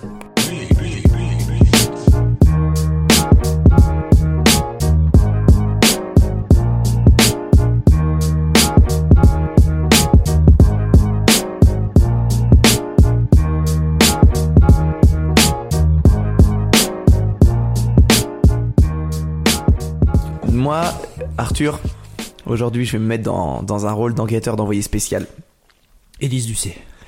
Poison, triche, coma, intéressons-nous à la course de toutes les surprises. J'ai pas été si fort que ça. C'est bien. pas du tout bien franchement, fait. c'est Euh, comme tu le sais Arthur, il y a le marathon de Paris qui s'est couru il y a pas trop Oh longtemps. là, je sais ce que tu vas. ah, je sais de quoi tu vas parler. Tu vas parler d'une coureuse. Non. Non Oh là là. Cette coureuse, euh, Oh là là. c'est- je l'ai vue, mais c'est pas mon histoire incroyable. Putain, alors elle. euh, Non, enfin, bref, je t'écoute. Ok. Comme tu le sais, Arthur, il y a le marathon de Paris qui s'est couru il y a pas trop longtemps. euh, avec, je crois, plus de 50 000 coureurs, mais je suis pas sûr du chiffre en fait. Si ça se trouve, c'est 10 000, mais dans ma tête, c'est 50 000.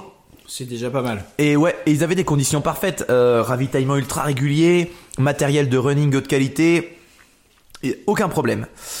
Et puis moi je pense que je peux dire sans vexer personne que ceux qui l'ont fait n'ont absolument aucun mérite. Je vais me faire des amis. Parce qu'en 1904, Arthur, ils étaient 32 à participer au marathon des Jeux Olympiques de Saint-Louis. Saint-Louis aux États-Unis, bien sûr, sous une chaleur de malade. Préparez-vous donc à un retour dans le temps pour découvrir l'un des plus grands désastres sportifs de l'histoire de l'humanité du sport pratiqué par des êtres humains.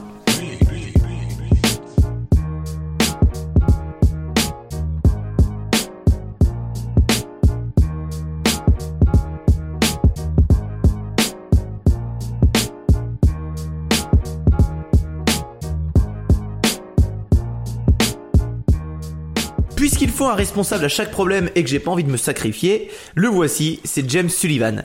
C'était le big boss des Jeux, de- des Jeux Olympiques de Saint-Louis en 1904 et officiellement le plus gros imbécile du staff des JO de tous les temps. Car c'est lui qui a eu la brillante idée de lancer le marathon à 14h30 un 30 août en plein été. Ah ouais, nickel, ça part sur de bonnes bases. Oui. Euh, tu t'en rends compte là je, je vais je vais te parler d'une course en fait. Je vais juste je vais pas te parler de quelqu'un d'incroyable, je vais te lancer sur une course. Ok. Euh, et le gros cagnard qui fait grimper le thermomètre à 32 degrés, c'est rien en comparaison du taux d'humidité de la région à ce moment-là, qui est de 90%. Donc les coureurs sont épuisés avant même d'avoir couru. Euh, les 32 athlètes, ce jour-là, ils s'alignent fébrilement sur la ligne de départ, de départ comme on dit. Les coureurs, tu peux pas rire. Ils se doutent, je pense, que la course va être difficile. Les gars, ils sont pas prêts à ce qu'ils vont devoir affronter. Car Sullivan a eu une autre grande idée pour tester la vaillance des concurrents. Un seul point d'eau durant la course au 19e kilomètre. Et c'est juste un puits en fait. C'est bien, c'est que c'est parfaitement au milieu. Ah oui, c'est parfaitement au milieu. Sur une course de 42 km, c'est 19. Donc il y a- on peut estimer facilement mathématiquement que les 23 km derniers, ben ils vont pas les faire avec un ravitaillement. Euh, donc on est donc euh, pff, oui, donc on est donc sur une petite sortie bucolique de qualité. Ah Ouais, c'est ça. Euh, pour commencer, les coureurs ils vont faire 5 tours du Francis Field Stadium, qui est le stade d'athlétisme du coin. Une fois les 5 tours terminés, ils vont prendre direction plein ouest, sur le boulevard de la ville, et ils vont comprendre instantanément leur douleur. Parce que la piste est caillouteuse et elle torture leurs pieds. Elle lève des nuages de poussière à chaque passage de charrette à cheval ou de voiture. D'ailleurs, juste après le départ, la circulation n'est pas fermée. C'est ce qui est génial. L'épreuve des JO est courue en pleine circulation. Et une voiture Putain, ils sont 32 les gars, et ils calmez-vous. sont 32.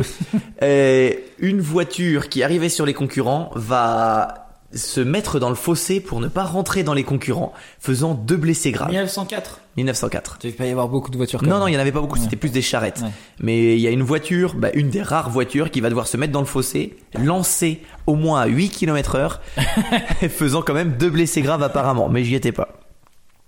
Bon, la course se passe bien, et euh, le fameux mur des 30 km redouté par tous les marathoniens, il est encore bien loin quand l'hécatombe commence chez les favoris.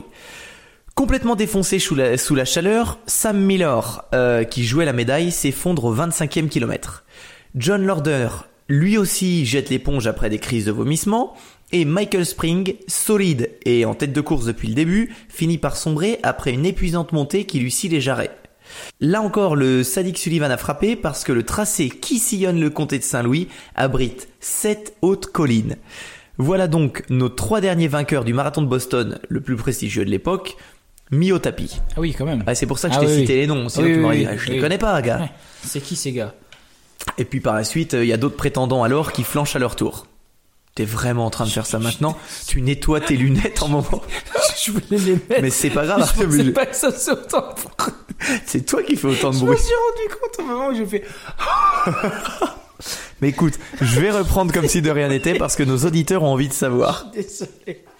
Euh, Il y a un, un challenger qui était plutôt bien, qui s'appelle William Garcia.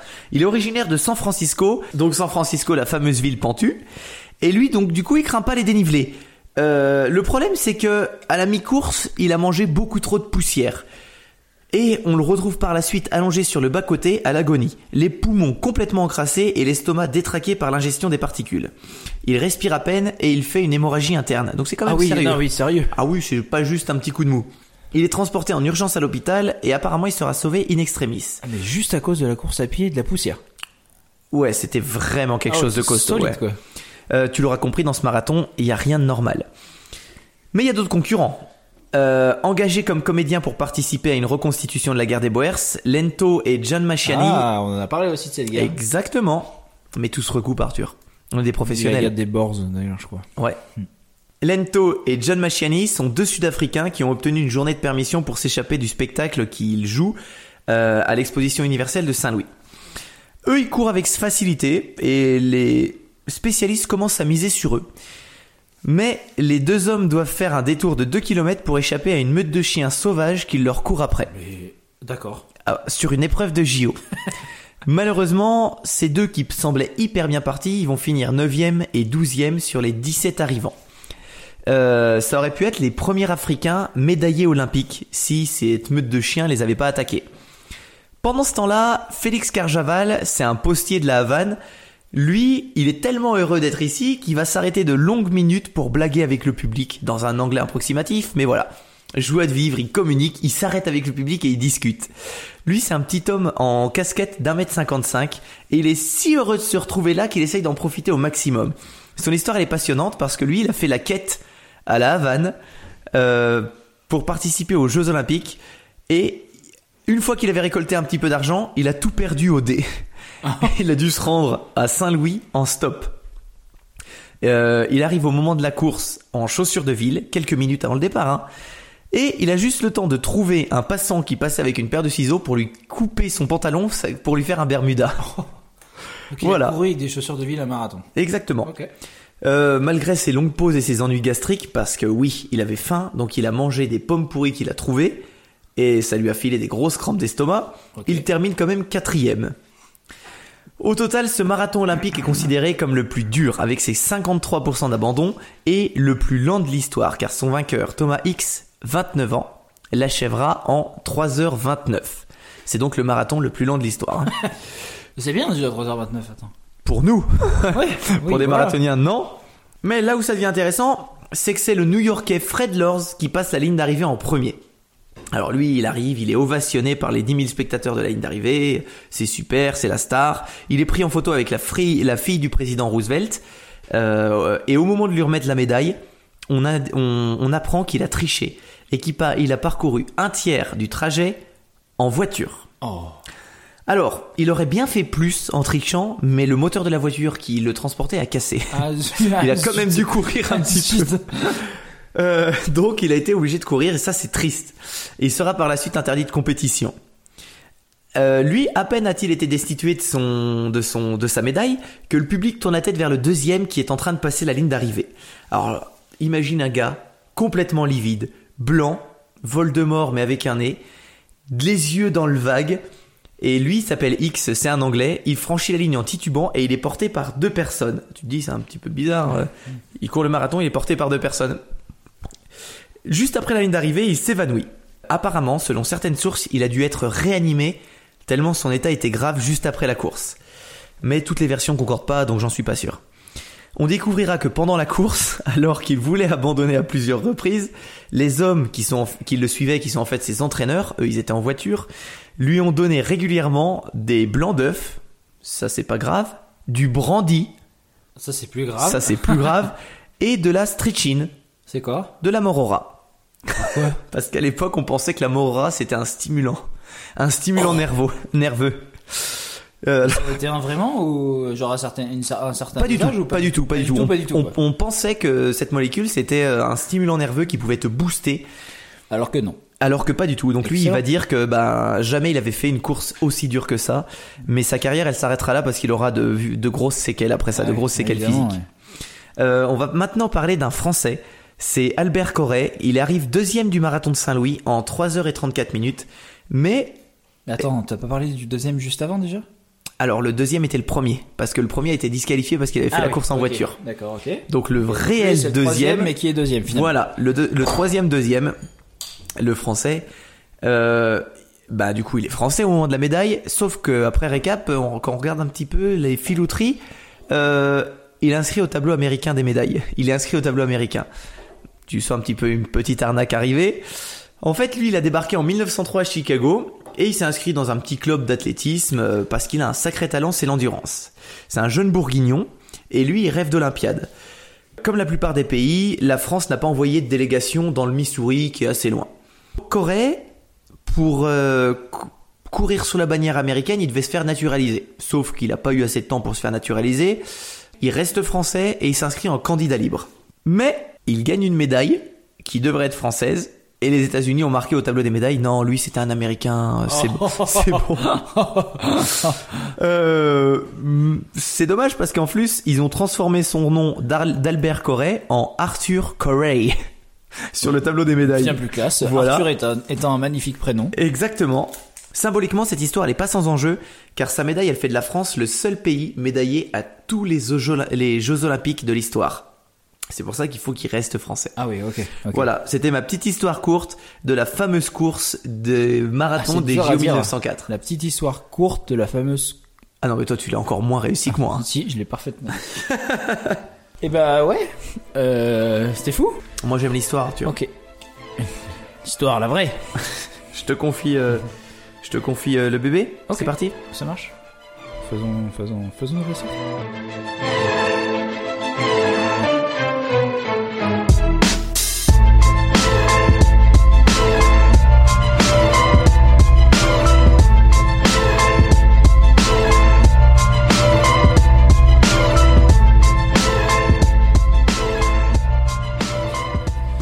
Euh, moi, je vais te parler du 6 mars 1940. Est-ce que tu C'est- sais ce qui s'est passé Ah le 6 mars ben oui. 1940 c'est ma date préférée. C'est ta date préférée, donc je t'écoute. Euh, c'est la sortie du. C'est la sortie de Avenger Endgame. Alors, euh, le 6 mars 1940, je vais donner quelques petites euh, petites, euh, petites infos sur, ce, sur ce jour.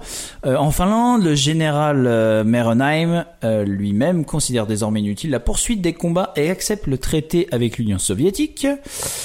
Euh, Fran- entre la France et l'Italie, euh, la France et l'Italie en fait signent un accord commercial euh, prévoyant une augmentation des échanges entre les deux pays.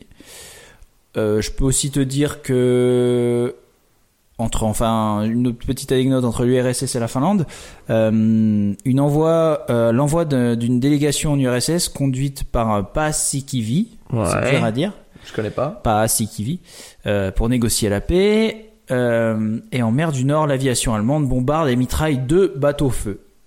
Alors, il faut savoir que je vais pas du tout te parler de ces histoires-là. J'aime bien quand ça commence comme ça. Voilà. Mais ça te permet de savoir ce qui s'est passé un petit peu. Ce jour-là, je me remets dans le contexte. Exactement. Moi, je vais te parler. contexté. Exactement. Je vais te parler le- du jour où le sniper aux 505 victimes a été neutralisé. Ouh, ce fameux sniper. Exactement. Alors, le Finlandais Simo Aya a tué au moins 505 victimes en 90 jours. Lui-même est désingué par un sniper russe euh, qui le laisse défiguré, mais vivant. Alors, je vais te raconter un peu euh, cette histoire. Euh, je vais te narrer un petit peu cette histoire. Ah ouais, je suis sûr que c'est une histoire impressionnante en plus.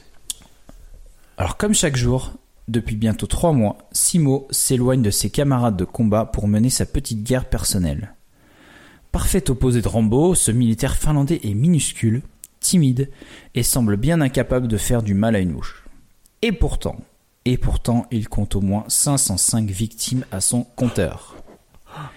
Ouais. Ah ouais. Simo marche à travers les bois en direction de la ligne de front, revêtu d'une cape blanche. Oh, Il est- Tu m'y, tu m'y transportes là. Ah oui, mais là, me je- racontes là, ça je- comme dans là- un là- là- livre. Là, je suis dedans. Il est absolument invisible sur la neige. Il achève sa manœuvre d'approche en rampant pour ne pas se faire repérer par les tireurs d'élite adverse. Enfin, il a trouvé l'endroit idéal lui permettant d'avoir une vue sur l'ennemi. Avec des gestes délicats, il édifie un muret de neige pour se planquer derrière. Il creuse aussi un petit trou pour disparaître complètement. Maniaque, il tasse la neige autour de lui, de façon à ce qu'elle ne s'envole pas lorsqu'il tirera. Combien de snipers se sont fait repérer et tuer à cause du minuscule nuage blanc entraîné par le souffle d'une balle Simo vérifie une dernière fois son arme, qu'il aime comme un cinquième membre d'acier et de poudre. C'est un Mosin Nagant M28 doté d'une simple mire en acier. Dans la mesure du possible, il n'utilise pas de lunettes de visée, ce qui l'obligerait à davantage relever la tête et à trahir ainsi sa présence. Sans compter qu'avec un froid pouvant descendre jusqu'à moins 40 degrés, ouais, c'est froid, elle pourrait se couvrir de buée. Mais surtout, l'optique d'une lunette peut réfléchir un rayon de soleil vers l'ennemi. Une fois installé, à son aise, le petit homme attend. Il fixe l'autre côté de la rivière où l'armée rouge a pris position. Une brume légère flotte au-dessus de l'eau. Rien ne bouge. Mais Simo sait qu'ils sont là. Il n'a plus qu'à faire preuve de patience. Bientôt, une silhouette apparaîtra. Il n'aura plus qu'à la viser, à appuyer sur la détente et à inscrire une victime de plus sur son tableau de chasse. La matinée passe lentement. Quelques flocons de neige flottent dans l'air froid. Un mouvement en face. Simo place une boulette de neige dans sa bouche pour refroidir son souffle et supprimer ainsi toute buée qui pourrait, encore une fois, le trahir. On Il est, est- sur de la technique d'ancien là. hein. Grosse technique. ah ouais. Ouais, ouais. Il- Rien n'est laissé à- au hasard. Il épaule son fusil, vise l'ombrumène et tire. Celle-ci disparaît. Et de 505. Son visage n'esquisse même pas un sourire. Il effectue son job calmement, placidement. Il n'a aucun état d'âme. Ce sont les Russes qui ont attaqué la petite Finlande. Ils n'avaient qu'à rester chez eux. Ils sont peut-être quatre fois plus nombreux, mais ils ne passeront pas. Foi de Finlandais. Soudain, un bruit. Simo lève doucement la tête pour se renseigner. Boum Une explosion nucléaire secoue son crâne, puis le silence. Simo vient de la... Simo vient d'être la victime, à son tour, d'un sniper russe. L'arroseur arrosé, en somme. Son corps gît dans la neige, la tête à moitié arrachée par une balle explosive qui est entrée dans une joue et est ressortie en lui emportant la mâchoire. Par miracle, il vit encore. Des soldats finlandais postés à proximité ont vu la scène. Ils se précipitent en prenant, néanmoins, toutes les précautions pour ne pas se faire dégommer à leur tour. Ils tirent le corps de leur héros jusqu'à un endroit sûr, puis le font transporter à l'hôpital. Il lui manque la moitié du visage, mais il respire toujours. Les chirurgiens du front recoussent tant bien que mal. Il reprend conscience une semaine plus Excuse-moi de tard. te couper. Euh, Est-ce qu'un chirurgien du front peut, hein, peut opérer sur une joue Non, mais je sais, c'est un détail technique, je sais. mais- Ah là là, j'imagine que oui. D'accord, c'est bon, tu peux reprendre. J'étais tellement dans mon histoire. Oh, j'en étais où euh, On était tous. Les chirurgiens du front recousent tant bien que mal. Il reprend conscience là, une semaine plus tard, le 13 mars, le jour où la Finlande et la Russie enterrent la hache de guerre. La carrière du plus grand sniper de tous les temps, Simo Haya, est terminée à tout jamais. Les Russes ont enfin réussi à faire taire la mort blanche. Donc comme je te disais, on avait toute l'histoire de mort. Moi, c'est la mort blanche. Balayat Smert, surnom qu'il lui donnait. En récompense, le caporal Aya est promu sous-lieutenant. Alors Simo Aya est né en 1905 ou en 1906, on, euh, 1906 pardon, on ne sait pas trop, dans la région finlandaise de Karélie, devenue russe aujourd'hui. À 20 ans, il effectue une année de service militaire, puis revient dans son village où il intègre la garde civile. Il poursuit une vie modeste, paysan, puis chasseur. Mais fin novembre 1939, par crainte de voir la Finlande basculer dans le camp d'Hitler, Moscou décide d'envahir une partie du territoire de son minuscule voisin pour mettre à l'abri Leningrad, aujourd'hui Saint-Pétersbourg, proche de la frontière donc. Les Russes croient faire une bouchée des Finlandais. Erreur qu'ils vont payer très très cher parce que dans le désert glacé du Grand Nord, les Finnois se battent comme des ours, résistant à l'ogre soviétique à 1 contre 4. Mobilisé à l'âge de 34 ans, Sima Ayai rejoint son unité sous la rivière Kola, Euh, c'est la fameuse source de coca où, entre autres faits d'armes, 32 soldats finlandais tiennent tête à 4000 troufions soviétiques. Bien. C'est pas mal. Oui. On est quand même sur une... On est, on est sur une euh, C'est bonne pas mal. petite troupe. Hein Alors Simo se met au travail. Avec la régularité d'une horloge suisse, il abat ses 5 ennemis par jour. Durant les premières semaines, les soviétiques n'y prennent pas garde. Puis, la rumeur filtre que la plupart des morts qu'il enregistre sont dues à un seul homme, un tireur de génie. Dans un premier temps, les officiers russes chargent des contre-snipers de le repérer puis de l'abattre. Mais les uns après les autres, ils reviennent avec une balle dans la tête. Ouf, c'est le film Stalingrad. C'est- Ah, ouais, le gars vise bien. Alors, un bataillon de soldats est carrément envoyé à la recherche de Simo. Non seulement on ne le trouve pas, mais de nombreux hommes sont abattus. Des tirs d'artillerie se relèvent tout autant vains. ainsi qu'un bombardement aérien. À chaque fois, le minuscule finlandais s'en sort indemne. Sinon, une fois, un accro dans sa veste. D'accord. Tranquille. Il est à peine, euh, à peine ébréché, quoi. Que dalle.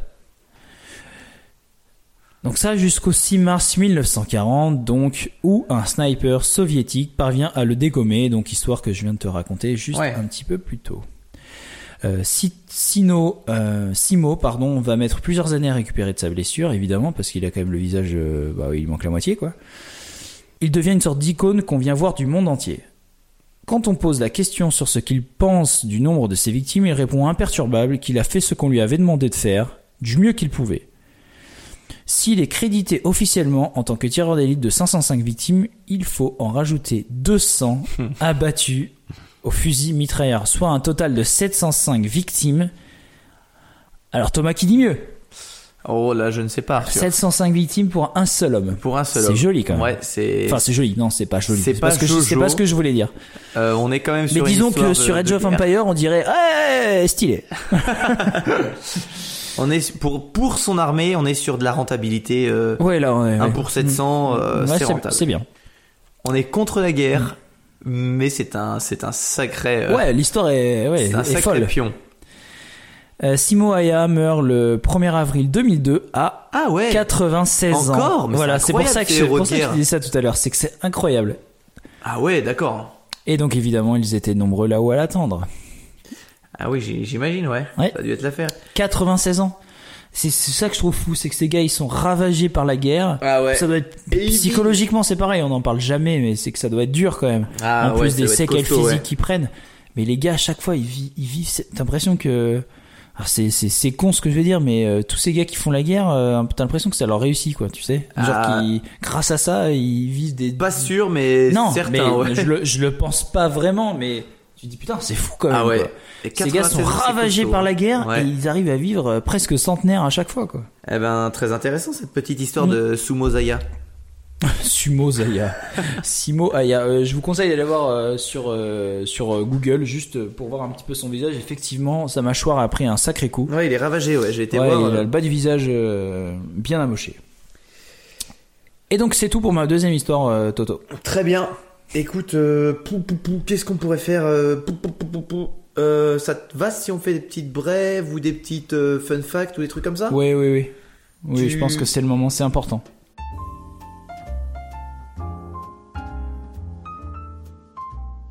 La brève du jour.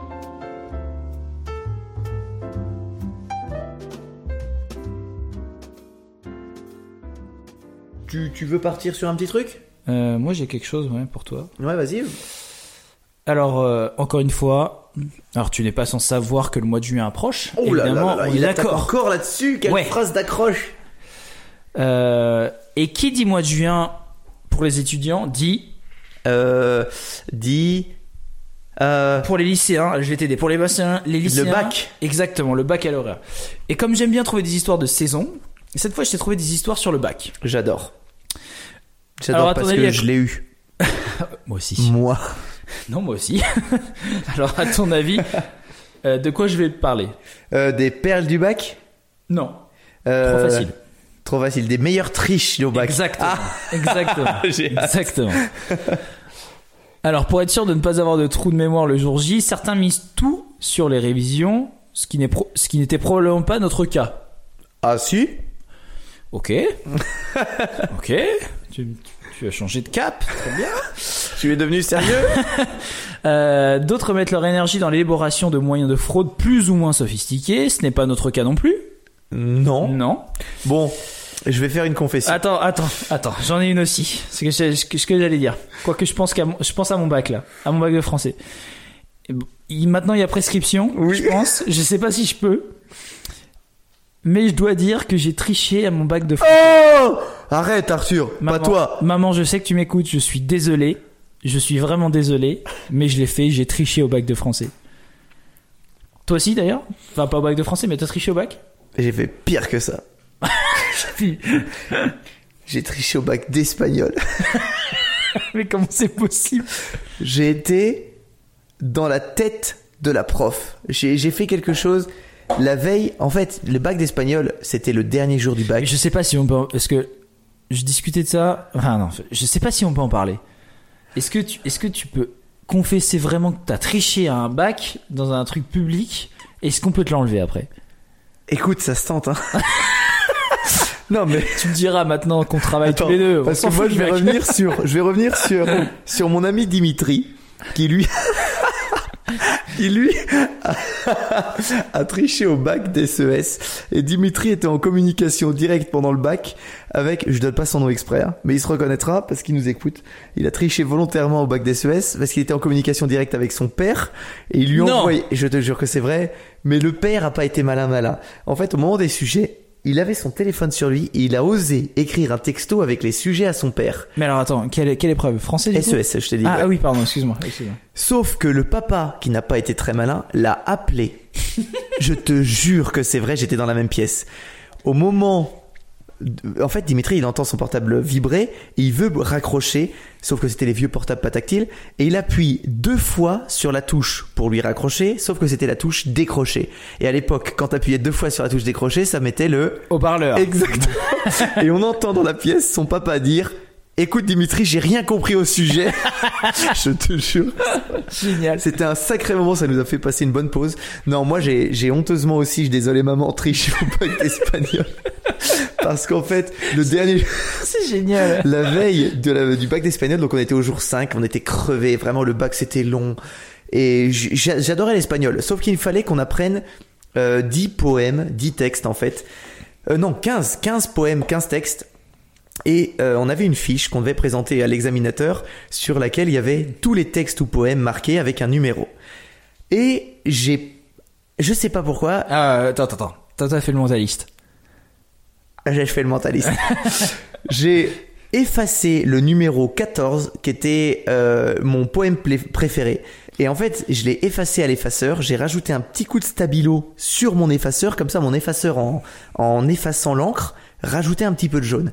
Et au moment où j'ai donné la fiche à la prof, avec le numéro 14 réécrit après, elle me dit, attendez, euh, il y a un petit peu de fluo jaune sur le numéro 14, vous savez que vous n'avez pas le droit de mettre une marque distinctive. Et je dis, je suis désolé, mon effaceur était sale. Elle me dit, ah si, bah, si c'est comme ça, vous allez prendre ce texte. C'était le seul que j'avais révisé, que je connaissais par cœur. J'ai pas vraiment triché en fait. Mais j'ai influencé la prof Ouais. pour qu'elle choisisse ce texte. Et du coup, j'ai- je crois que j'ai eu 17, mais hein, j'ai une super note. C'était le texte que je maîtrisais. Alors que moi j'ai triché. Ouf, vas-y, raconte. du coup, je raconte. Ah, je suis Mais je, je vais, euh, je connais très bien euh, certaines Je connais personnes très de- bien le rectorat. Je connais très bien le rectorat et sache que dès demain, t'as t'as plus ton bac. Je m'en fous les gars, je travaille en Suisse mais ça ne me concerne plus. Alors moi c'était pour le bac de français. Euh, donc pareil pour le bac de français, on avait des textes à préparer Ouais. qu'on préparait en cours et tout et donc on devait présenter ces textes à l'examinateur qui lui choisissait ce texte et on devait euh, Même principe, ouais. Exactement. Sauf que moi sur ces textes, Je vois ton gars qui pétille. sur ces textes entre chaque ligne de texte, j'avais écrit au crayon de papier Mais non. euh, les, les commentaires et toutes les, la- les analyses de texte Ah oui, ça c'est de la triche par contre. Ah oui, oui, c'est c'est- Ah oui, là, on est c'est sur la complètement de la tricherie, triche. Mais j'avais pas fait ça sur tous. J'avais fait ça sur ceux que je, que je préférais. Je sais plus combien j'en avais. Je crois que euh, j'en avais une quinzaine et j'avais dû faire ça pour 5 ou 6. Peut-être, ouais, c- allez, en tout cas 5. Et c'est tombé sur un des textes que j'avais préparé. Enfin, préparé, dans le sens où je l'avais pas révisé. mais, Hmm. Préparé à euh, tricher. Préparé à tricher. Et je suis tombé sur ce texte et du coup j'ai pu préparer euh, mon oral avec euh, du coup toutes les infos possibles que j'avais entre les lignes que Petite j'ai ordure. que j'ai gommé évidemment en préparant mon texte et c'est passé inaperçu. On était Voilà. des pros de la triche. hein. Non, mais, non, mais quand j'y pense maintenant, Ah, attends, attends, T'as ça, honte, c'est- hein. c'est- Ouais, oui parce C'était que il y a plus de 10 non ans. parce que en plus quand j'y pense c'est vraiment c'est j'ai j'ai été con parce que j'ai préparé les textes enfin j'ai j'ai j'ai oui j'ai préparé à, pour tricherie les textes que je connaissais le mieux. Ouais. Donc déjà de base, je suis T'es un pas petit malin peu de con. base, voilà. Mais euh, mais je sais pas pourquoi. Je- puis c'est bac de français, donc c'était en première, donc je sais, je sais pas. J'avais pas de, j'avais, j'ai jamais eu de problème euh, à l'école. euh, j'ai toujours été plutôt bon, et je sais pas pourquoi. Je me suis senti. euh, voilà, j'ai- j'ai- je me dis, Faut que je il faut tente. que je le fasse. C'est bien. Et mais quand j'y pense maintenant, je me dis, avec Ah. les risques que tu, tu peux avoir, euh, Ouais, c'est c'est fou parce Bah. que enfin, parce que parce que non vraiment parce que quand même pour rappel pour rappel tricher lors d'un examen euh, C'est interdit. Donc alors oui c'est interdit mais ça provoque l'annulation de l'épreuve. Mm. Euh, donc c'est sanctionné par un zéro évidemment. Mais ça sort mais surtout euh, c'est l'interdiction de passer ton bac pendant 5 ans minimum Et ton permis de conduire et aussi de un truc s'inscrire comme ça dans un établissement supérieur. Non le permis de conduire en fait c'est une euh, c'est pas vrai. C'est une légende. Non, urbaine. c'est une légende urbaine, Ok. exactement. C'est comme euh, euh, le, le bac CQ, CQ. de philo, le bac de philo où tu dis euh, le merde, c'était quoi Ouais, cette le- phrase Quel est- Qu'est-ce que le courage Qu'est-ce que le courage le courage, c'est c'est ça. ouais, exactement. Mais ça, c'est une Ça n'a légende. jamais Non, existé. Non, non, non, ça n'a jamais existé. Et donc le, le, le permis de conduire, c'est pareil. Ok. Donc, tu peux quand même passer ton permis de conduire. Alors pour encourager. euh, Et, t'as une- et tu peux avoir une amende aussi. Ok. Donc j'ai des petites sœurs qui passeront euh, le bac euh, dans quelques années. J'ai une petite sœur en fait et je, je l'encourage à ne pas le faire. Alors attends, c'est Super. J'ai adoré ton histoire, mais j'espère que Parce tu que vas j'allais dire, j'ai partir sur toujours ton pas histoire. commencé. Alors, euh, certains, u- certains élèves utilisent euh, donc l'usurpation d'identité, l'achat de sujets, les tatouages. Oui, les tatouages, Thomas. Les tatouages, oui. Ouais. Tous les moyens sont bons pour tenter de décrocher l'examen, euh, l'examen tant, euh, tant espéré. Donc, voici une sélection des histoires de triche les plus folles du bac en France ces dernières années. Première histoire. Mercredi 19 juin 2013, épreuve d'anglais du baccalauréat. Une drôle de candidate se présente aux portes du lycée privé Bossuet Notre-Dame, basket converse au pied, jean taille basse et regard souligné par un maquillage très travaillé. Elle a tout d'une adolescente normale, sauf qu'en fait, elle a 52 ans. Cette maman pensait duper les surveillants, en fait, tout simplement en adoptant le look de sa fille, et voulait donc se présenter à l'épreuve à sa place. Le lycée reçoit souvent des candidats euh, libres, euh, de tous les âges, et moi, j'ai, par exemple, j'ai passé mon bac en candidat libre, euh, dans un lycée qui n'était pas le mien, donc euh, on ne peut pas savoir, tu vois. Mhm. Euh, la maman n'a donc euh, pas éveillé la suspicion des surveillants aux grilles du lycée et a réussi à s'installer dans la salle. Mais, bon, elle a quand même pu euh, composer pendant deux heures, hein. quand même, Avant de se faire euh, avant de griller. se faire gauler. Ouais. Euh, mais les contrôles d'identité et, des- et de convocation ne lui ont pas permis d'aller plus loin. Le centre d'examen a été rapidement prévenu et la police est venue la déloger pour l'emmener au commissariat. Ah ouais. Ah ouais, euh, là on ne rigole plus, hein, c'est solide. Hein. Ah, c'est solide, ouais. Oui, Usurpation d'identité. Ouais, je pense que là c'est plutôt euh, ouais. Oui, enfin, mais c'est ce triche genre au de bac. travail. Mais ouais, Comme euh, ces deux jumelles qui avaient passé le bac, euh, une qui était spécialiste en philo, qui avait passé Ouais. le bac de philo, c'est euh, ça. Ouais, et l'autre qui était exactement. spécialiste Oui. Mm. en langue, qui avait passé langue. Ah ouais. Et euh, maintenant, je vais te parler de physique chimie. D'accord. Je suis très Physique physique chimie, dans la peau. D'accord. Euh, on a l'habitude de ceux qui écrivent leur anti-sèche sur leurs mains, euh, un peu moins euh, qu'il est à tout. Alors, je sais pas si t'as fait ça. Moi, ça, ça vient de mon cousin euh, Nicolas. Oui. Il m'avait montré quand j'étais petit, quand j'avais pas encore l'âge du coup de faire des anti-sèches. Il avait ces tubes de colle, tu sais, les tubes de colle UHU. là. L'étiquette. Il avait bien fait sûr. une petite rainure, il avait enlevé la colle et il y avait un petit rouleau de papier. En fait, quand il dévissait du coup le rouleau comme s'il allait me faire monter la colle, en fait, il y avait un- un- une feuille de papier, enfin un petit euh, une petite lame de papier qui sortait avec son anti-sèche. Aujourd'hui, il travaille à la- à la NASA, lui, c'est sûr. Non non, mais il a il a un très bon passe, mais je m'en On est rappelle sur un encore, je spécialiste. m'en rappelle encore parce que je me dis putain, qu'est-ce que c'est ingénieux. Il avait entaillé son tube de colle, enlevé la colle, mis un truc et dès qu'il déroulait sa colle, boum, il y avait Donc à cause de l'anti-sèche qui toi, sortait. Nicolas vient de perdre son bac également. Ouais, non, mais je pense que lui, il n'y a pas de problème. Il n'y a aucun problème pour lui. Donc, donc, qui penserait vérifier un tatouage définitif Donc, parce que, Jamais. Comme je te disais, voilà. Il s'est fait tatouer son cours de physique-chimie sur l'avant-bras. Euh, les surveillants ont tout de même fini par examiner le bras du lycéen, se rendant compte de la supercherie et ont alerté le chef du centre de l'examen. Et le candidat a évidemment été interdit d'examen pendant 5 ans. c'est là que c'est chaud, quoi. Alors, euh, troisième exemple, tous les élèves n'ont pas, euh, les, euh, n'ont pas les mêmes moyens, on est d'accord. Ouais. En 2000, trois élèves d'un lycée UP de Neuilly-sur-Seine arrivent à acheter les sujets du bac pour 10 000 francs. Ouf. Qu'à l'époque, donc ça fait 1500 euros environ. Mm-hmm. En fait, ils ont, ils ont entendu dire euh, qu'un commerçant de l'ouest parisien était connu pour vendre les sujets fuités de l'Académie de Versailles. D'accord. Donc Déjà, euh, Les bons tuyaux. c'est bien, ouais. Huggy. Joe les, Huggy les bons tuyaux. Donc les trois lycéens arrivent à récolter euh, l'argent auprès des élèves les plus riches de leur établissement. Ils achètent donc les sujets, espérant ne pas se faire duper. Ouais. Donc il y a l'un d'eux dit Je n'arrêtais pas de me dire, et si on s'était fait arnaquer Mais quand j'ai vu la copie identique, j'avais une de ces bananes. On s'échangeait des regards complices, ça nous faisait marrer. Se rappeler- donc, euh, donc du coup, c'est ce que, ce que se rappelait euh, ce gars. Mais je c- peux comprendre ce sentiment. De se dire, ouf, tu sais, c'est quand t'as... Je suis le roi du monde. Moi, j'avais ce sentiment quand t'avais bien révisé un truc de ton cours qui correspond à environ 5% de tout ce que tu devais réviser, Ouais. réviser et que ça tombe là-dessus. Et toi, t'es là. Ouais, c'est ce sentiment quand tu, Champion quand tu regardes tes copains et que t'as euh, à Uno, t'as tes cartes euh, plus 4. Ouais, exactement. C'est ça. Et tu Ouais. le regardes et je fais T'inquiète, gamin, j'arrive. Exactement. Euh, donc si l'un d'eux a dû passer au rattrapage, euh, les trois autres arnaqueurs ont tout de même obtenu leur bac et n'ont encore, euh, enfin, et- et n'ont encore rien eu aujourd'hui. en fait. D'accord, il y Ils en ont a quand même un eu- qui a réussi à le louper. Ouais, il l'a loupé, mais il l'a- il s'est pas fait sanctionner en fait. Ouais, mais il a quand même loupé alors qu'il avait les sujets. Oui, mais bon, je sais pas si ça se trouve. euh, Relevons cette S'il anecdote. était en bac, euh, non, en, j'allais dire s'il était en L, mais en L, t'as pas- t'as plus de physique chimie, je crois. hein. Je suis pas non, ça sûr. m'étonnerait. ouais. Je ne me prononcerai pas. Donc on va partir à l'international maintenant, parce qu'il y a quelques belles histoires aussi. Donc celle-ci peut te plaire. L'antisèche n'est pas obligée d'être permanente, elle peut être aussi comestible.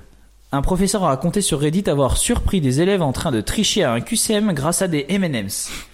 Ayant établi un code couleur par réponse A, B, C ou D, ils se donnaient mutuellement les réponses. L'un mimait les numéros de la question et l'autre mangeait le bonbon de la couleur de la réponse. Non, mais attends.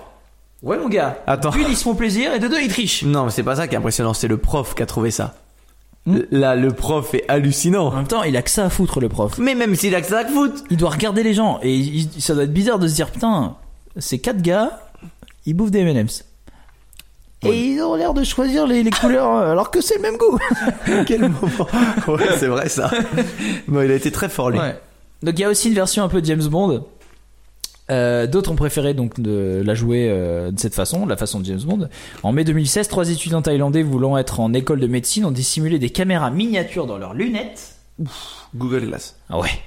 Le but, prendre les sujets en photo afin de les envoyer à des complices à l'extérieur, grâce à des montres connectées auxquelles les caméras étaient reliées, Euh, pour que ceux-ci, en fait, leur envoient ensuite les réponses sur la montre. Un dispositif qui coûte quand même 20 000 euros. Oh, d'accord. Ah oui. Ah oui. J'aurais jamais payé mon bac 20 000 euros. J'aurais pas pu. Non. Je- Oui, c'est ça. Je n'aurais J'aurais- pas pu. J'aurais peut-être dû réviser. Donc qui qui, en plus n'a pas été très discret puisque les, ex- les examinateurs l'ont découvert. Ouais, tu me ditonnes, tu, vas- tu te vois avec ton Apple Watch là. euh, Ouais. Alors attends, euh, oui j'entends bien, puis Ah les là lunettes un peu grosses j'imagine. euh, tu vois en 2016. C'est euh, dommage. Ouais. Euh, dans la même veine, on a cette étudiante qui a tenté de tricher grâce à une oreillette. En Algérie, une candidate a réussi à s'équiper d'une puce électronique à communication satellitaire Mhm. pour 400 euros tout de même, moins cher mais bon quand même. hein. Mais quand même cher. Ouais. Euh, puce à l'oreille, elle se faisait alors dicter les réponses par un camarade à l'extérieur, avant de se faire prendre, évidemment. Il faut pas faire ça. Non. Tricher, c'est mal. Moi, je respecte pas les gens qui trichent. hein. Tricher, c'est très très mal, Mm. faut pas le faire. Non, vraiment, en vrai, faut pas le faire. Quand j'y repense maintenant, faut pas le faire, c'est Ah, très mais con. moi, si on me disait aujourd'hui, tu le refais, Je le fais pas moi. moi si je le fais parce que Non, mais c'était moi, toi. moi, je, maintenant, quand j'y pense, je trouve ça drôle parce que c'est fait. Mais comme plein d'autres histoires, tu dis, ah, c'est drôle, et tu dis, c'est un- ah, c'était un peu dangereux. quand C'était un même. peu dangereux, mais ça n'avait aucun intérêt. Ouais, ça surtout. n'avait aucun intérêt. C'était bête. Mm. Très bien. Alors, c'est pas fini. Ah, Dans la même veine, donc, la première histoire avec l'échange mère-fille. ouais. Euh, c'est aussi ce qui est arrivé à un professeur de mathématiques en 2011, Marc Test, chargé du cours au sein du département de mathématiques de l'Université de Montréal. Et il a voulu euh, rendre service à son colocataire, peu à l'aise avec les chiffres. Le jour J, tout était prêt. Faux papier d'identité, documents falsifiés, etc. Euh, bien mal lui en a pris.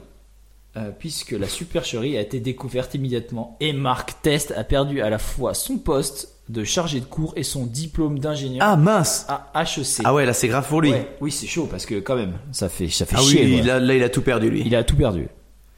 Ah, il a tenté le all-in mais pour rien. Et enfin, je finis par celle peut-être qui m- que je préfère, de par sa simplicité. Mhm. Euh, enfin, loin des méthodes high-tech en Inde, euh, ce sont les bonnes vieilles anti-sèches qui ont la cote. Euh, papier et stylo suffisent. Pour que tous les temps... Dès que j'ai plus de bave, j'arrive plus à parler. Pour que tous les candidats puissent réceptionner les réponses, la méthode est pour le moins originale. Il y a 5 ans, l'avait fait- l'affaire avait fait d'ailleurs euh, grand bruit. Je sais pas si t'en avais entendu parler de ça. Pas du tout. Mais, mais parce qu'en fait, moi, j'en avais déjà entendu parler. Peut-être pas il y a 5 ans, mais j'en avais déjà entendu parler. Mais euh, accroché aux fenêtres d'un centre d'examen des adultes, dont des parents, remettait quasiment de main à la main, Mais non. oui, des antisèches, des antisèches, pardon, aux élèves passant leurs épreuves. Oh. Et en fait, le problème, c'est que c'est un fait récurrent en Inde parce que, euh, euh, en fait, tout comme sont les pots de vin, pour les moins sportifs, en fait, moyennant une belle somme d'argent, les surveillants indiens ferment les yeux sur les smartphones, les antisèches. Ah, Ok, on est Et t'as là-dessus. jamais vu ces, ces images où en Non, fait, t'as jamais. un centre d'examen et t'as des gens qui grimpent au mur pour arriver aux fenêtres et ils passent. Mais vraiment, il y a aucune discrétion. C'est genre tiens, c'est quoi ton sujet Tiens, ok, Oh. pof, prends ça. Sauf que les surveillants, ils sont payés et ils disent Ah rien ouais. et ça se passe. Mais Ah, bien vraiment, joué. T'as vraiment une image, vous pouvez regarder sur Google. C'est c'est incroyable. T'as- Ecosia. c'est- c'est- ils- T'as 30 personnes qui sont accrochées sur un mur à des fenêtres en train de donner des anti-sièges quoi. Hallucinant. Et donc voilà, donc le bac arrive bientôt les gars, Euh, ne trichez pas. Vous faites-le intelligemment. Faites-le intelligemment mais ne trichez pas. Franchement, euh, je me dis, euh, genre, enfin, moi je m'en- je m'en fous. Ça Mais, fait une euh, histoire à c'est raconter. plus- ouais, c'est plus- c'est drôle maintenant mais ne trichez pas. Bien, ben écoute, euh, j'avais plein de petits fun facts euh, à te raconter, mais je me dis que l'épisode commence à être long, donc euh, je, je vais en choisir une seule. Moi, je vais te parler d'une histoire hyper connue, mais je me dis peut-être qu'il y a des gens qui la connaissent pas. Je vais parler du soldat Paul Kern, euh, qui est un soldat hongrois, enfin qui fut un soldat hon- hongrois lors de la Première Guerre mondiale. Et lui, il a reçu une balle qui lui a traversé le cerveau et qui est ressortie instantanément lui arrachant une partie de son lobe frontal. Euh, les conséquences de cette blessure, elles sont assez impressionnantes parce que après cette blessure, il n'a plus jamais dormi. Donc t'en avais sûrement entendu parler. Non, je Non. vois ton regard. Ben non. Euh, lui, après avoir reçu cette balle et cette blessure, du coup, il a plus jamais dormi. Même en prenant des somnifères, il y en a aucun qui était efficace. Et il vécut ainsi pendant 40 ans, ne ressentant aucune fatigue, au plus grand étonnement de tous les médecins qui l'ont examiné. Euh, ok. On est Mais, sur euh, une histoire plus qu'incroyable et plus que Mais courte. parce que putain, j- j'écoute un paquet d'émissions où on est d'accord que le sommeil c'est euh, C'est ultra important. Alors renseignez-vous, Paul Kern, euh, Il a vécu quel âge- jusqu'à quel âge ben, il a vécu 40 ans après la guerre. Mais ça veut dire quoi que Tu sais à quelle heure, il- à quelle heure Non, non, à quelle je heure- sais pas à quelle tu heure sais à quelle il- heure il est mort Je sais pas, à peu près 17h38. Quelle heure on vit Mais euh, non, non, il a vécu 40 ans de plus que la blessure et jamais il n'a Ça veut dire que pendant ressenti... 40 ans, il a pas dormi. Non, et il en a pas ressenti le il besoin. a dû tellement profité. Je sais pas ce que je ferais si je passais non mais mes franchement, nuits sans c'est dormir. quand même génial. Ah, je sais pas. J'aimerais bien ne pas être fatigué. Ouais, pas, Non, pas être fatigué, franchement. mais pas... dormir, j'aime tellement ça. Oui, c'est agréable, mais parce que t'en as besoin. Mais si t'en as plus besoin, Mais j'aime tellement t'imagines ça comment quand tu même, peux être Arthur. productif Non, j'aime tellement ça. Je préfère être moins productif et dormir. Je sais pas, franchement, euh, Euh, ben écoute, l'épisode est terminé, le chapitre est terminé, mais si on pouvait résumer en un mot, enfin en plusieurs fois un mot, l- le chapitre qu'on vient de vivre, qu'est-ce que ce serait pour toi Bon, je commence. en plusieurs fois un mot Ouais, on a eu euh, bafouille, parce qu'on a pas mal bafouillé. Euh, on a eu couille, courage. Et j'ai pas dit couille, j'ai dit courage. pour Léo Majeur, Ouais. On a eu science, pour Arietta. parce que c'est important la science. On a eu mangue et litchi pour la punk Oui, parce que IPA. c'est ce que j'allais dire, on a eu bière, tout simplement. Oui. Et puis euh, et puis euh, on a eu euh, on a eu triche. Ouais. Ce qui est déjà Et on pas a eu mal. Petit Lu. Mais on a eu Et on a petit- du record. et on, a eu record, record par Arthur. Bien sûr. En Alors, un mot. J'espère que que Médoc et Muguri retenteront le record parce que euh, d'ailleurs on reparle d'eux mais le podcast Cozy Corner c'est celui que je l'ai je l'ai écouté, j'ai écouté tous leurs épisodes et je les ai réécoutés une deuxième fois tellement ils me font rire. C'est comme nous, sans histoire incroyable mais pff, les mecs sont rigolos, incroyables. Il parle de jeux vidéo en plus. Et ils par- non mais ils parlent un petit peu de jeux vidéo mais ils parlent surtout de trucs Ouais, ouais. on se dit mais on en a rien à foutre de leur vie mais qu'est-ce que c'est drôle quand même. Ouais, ouais, c'est ça. Ah moi je les écoute pour ça. Ah j'adore. Euh, bon ben comme d'habitude hein, euh, très bon chapitre. On est resté simple, humble pour le plus grand podcast francophone. Je trouve ça pas mal. C'est vrai, Ah, c'est vrai. Euh, c'est le moment de tirer la boisson ou il y a autre chose à voir Non, non, il n'y a plus rien à boire là, c'est le moment de tirer la À boisson. voir pour ou moi. à boire, tu comprendras ce que Ouais. tu veux Arthur. Alors je vais prendre mon petit saladier qui est là. C'est un commentaire sur Apple Podcast de GRHKL. pseudo à travailler quand même, qui nous dit Moi, pas si fun. pas si fun comme pseudo. euh, laissez le 18 avril euh, 2019. J'ai j'ai noté ça, donc ça doit être important.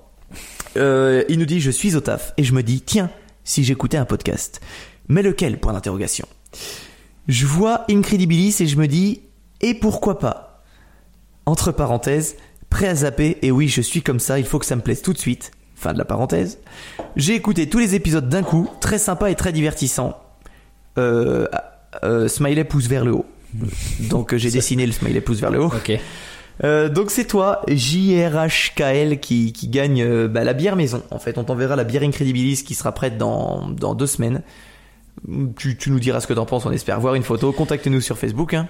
Ouais, Et du coup, il y aura bière et sous-boc parce qu'on a fait faire des sous-bocs qui vont arriver bientôt. Euh, D'accord, d'accord, on est a- là-dessus. Ouais, ouais. Donc là, on est sur un truc collector, les gars. On est sur des dessous de verre Incredibilis Ouais, euh, on est de sur, qualité. euh, ouais, là, on, on est parti là. Ah ça y est, on est lancé. Ouais. Bientôt on offre des voitures. C'est ça. Très bien. Euh, et puis voilà, et n'hésitez pas non plus, euh, si vous voulez gagner la bière du jour ou tout simplement parce que vous aimez ce qu'on fait, euh, à nous laisser un commentaire sur Apple Podcast, sur Facebook ou sur une autre plateforme. Euh, ça nous fait d'une part hyper plaisir et puis ça nous vrai. aide à être mi- mieux référencés. et, euh, voilà. Et puis euh, vous avez peut-être, le- vous allez pouvoir peut-être avoir la chance de gagner la bière euh, de l'épisode. Mais oui, notre Voilà. bière en fait, parce que la bière de Bah là. l'épisode, euh, Oui, mais enfin notre bière pour l'épisode qui arrive, euh, Ouais. le, le prochain épisode. Mais euh, notre bière à nous, ouais. mais euh, mais voilà. C'est vrai, t'as raison, ouais. Et Bah, puis tout simplement, si vous aimez, euh, si vous aimez Incredibilis, partagez-le. euh, voilà, Parlez-en à vos parlez-en copains, à vos ouais. amis, parlez-en autour de vous, parlez-en au travail. euh, le bouche-oreille, c'est ce qui fonctionne. Voilà, exactement. Super. Et puis, euh, puis voilà. Je suis triste de terminer là-dessus. Ouais. Bah pourquoi, pourquoi c'est triste de terminer là-dessus Bah non, parce que je suis triste de terminer tout court. Voilà, plutôt. J'aurais Ok. aimé euh, que ça dure plus longtemps, donc euh, on, on- on se revoit quand, Arthur On se revoit dans deux semaines. Alors, euh, à dans deux semaines, les copains. À la revoyeur.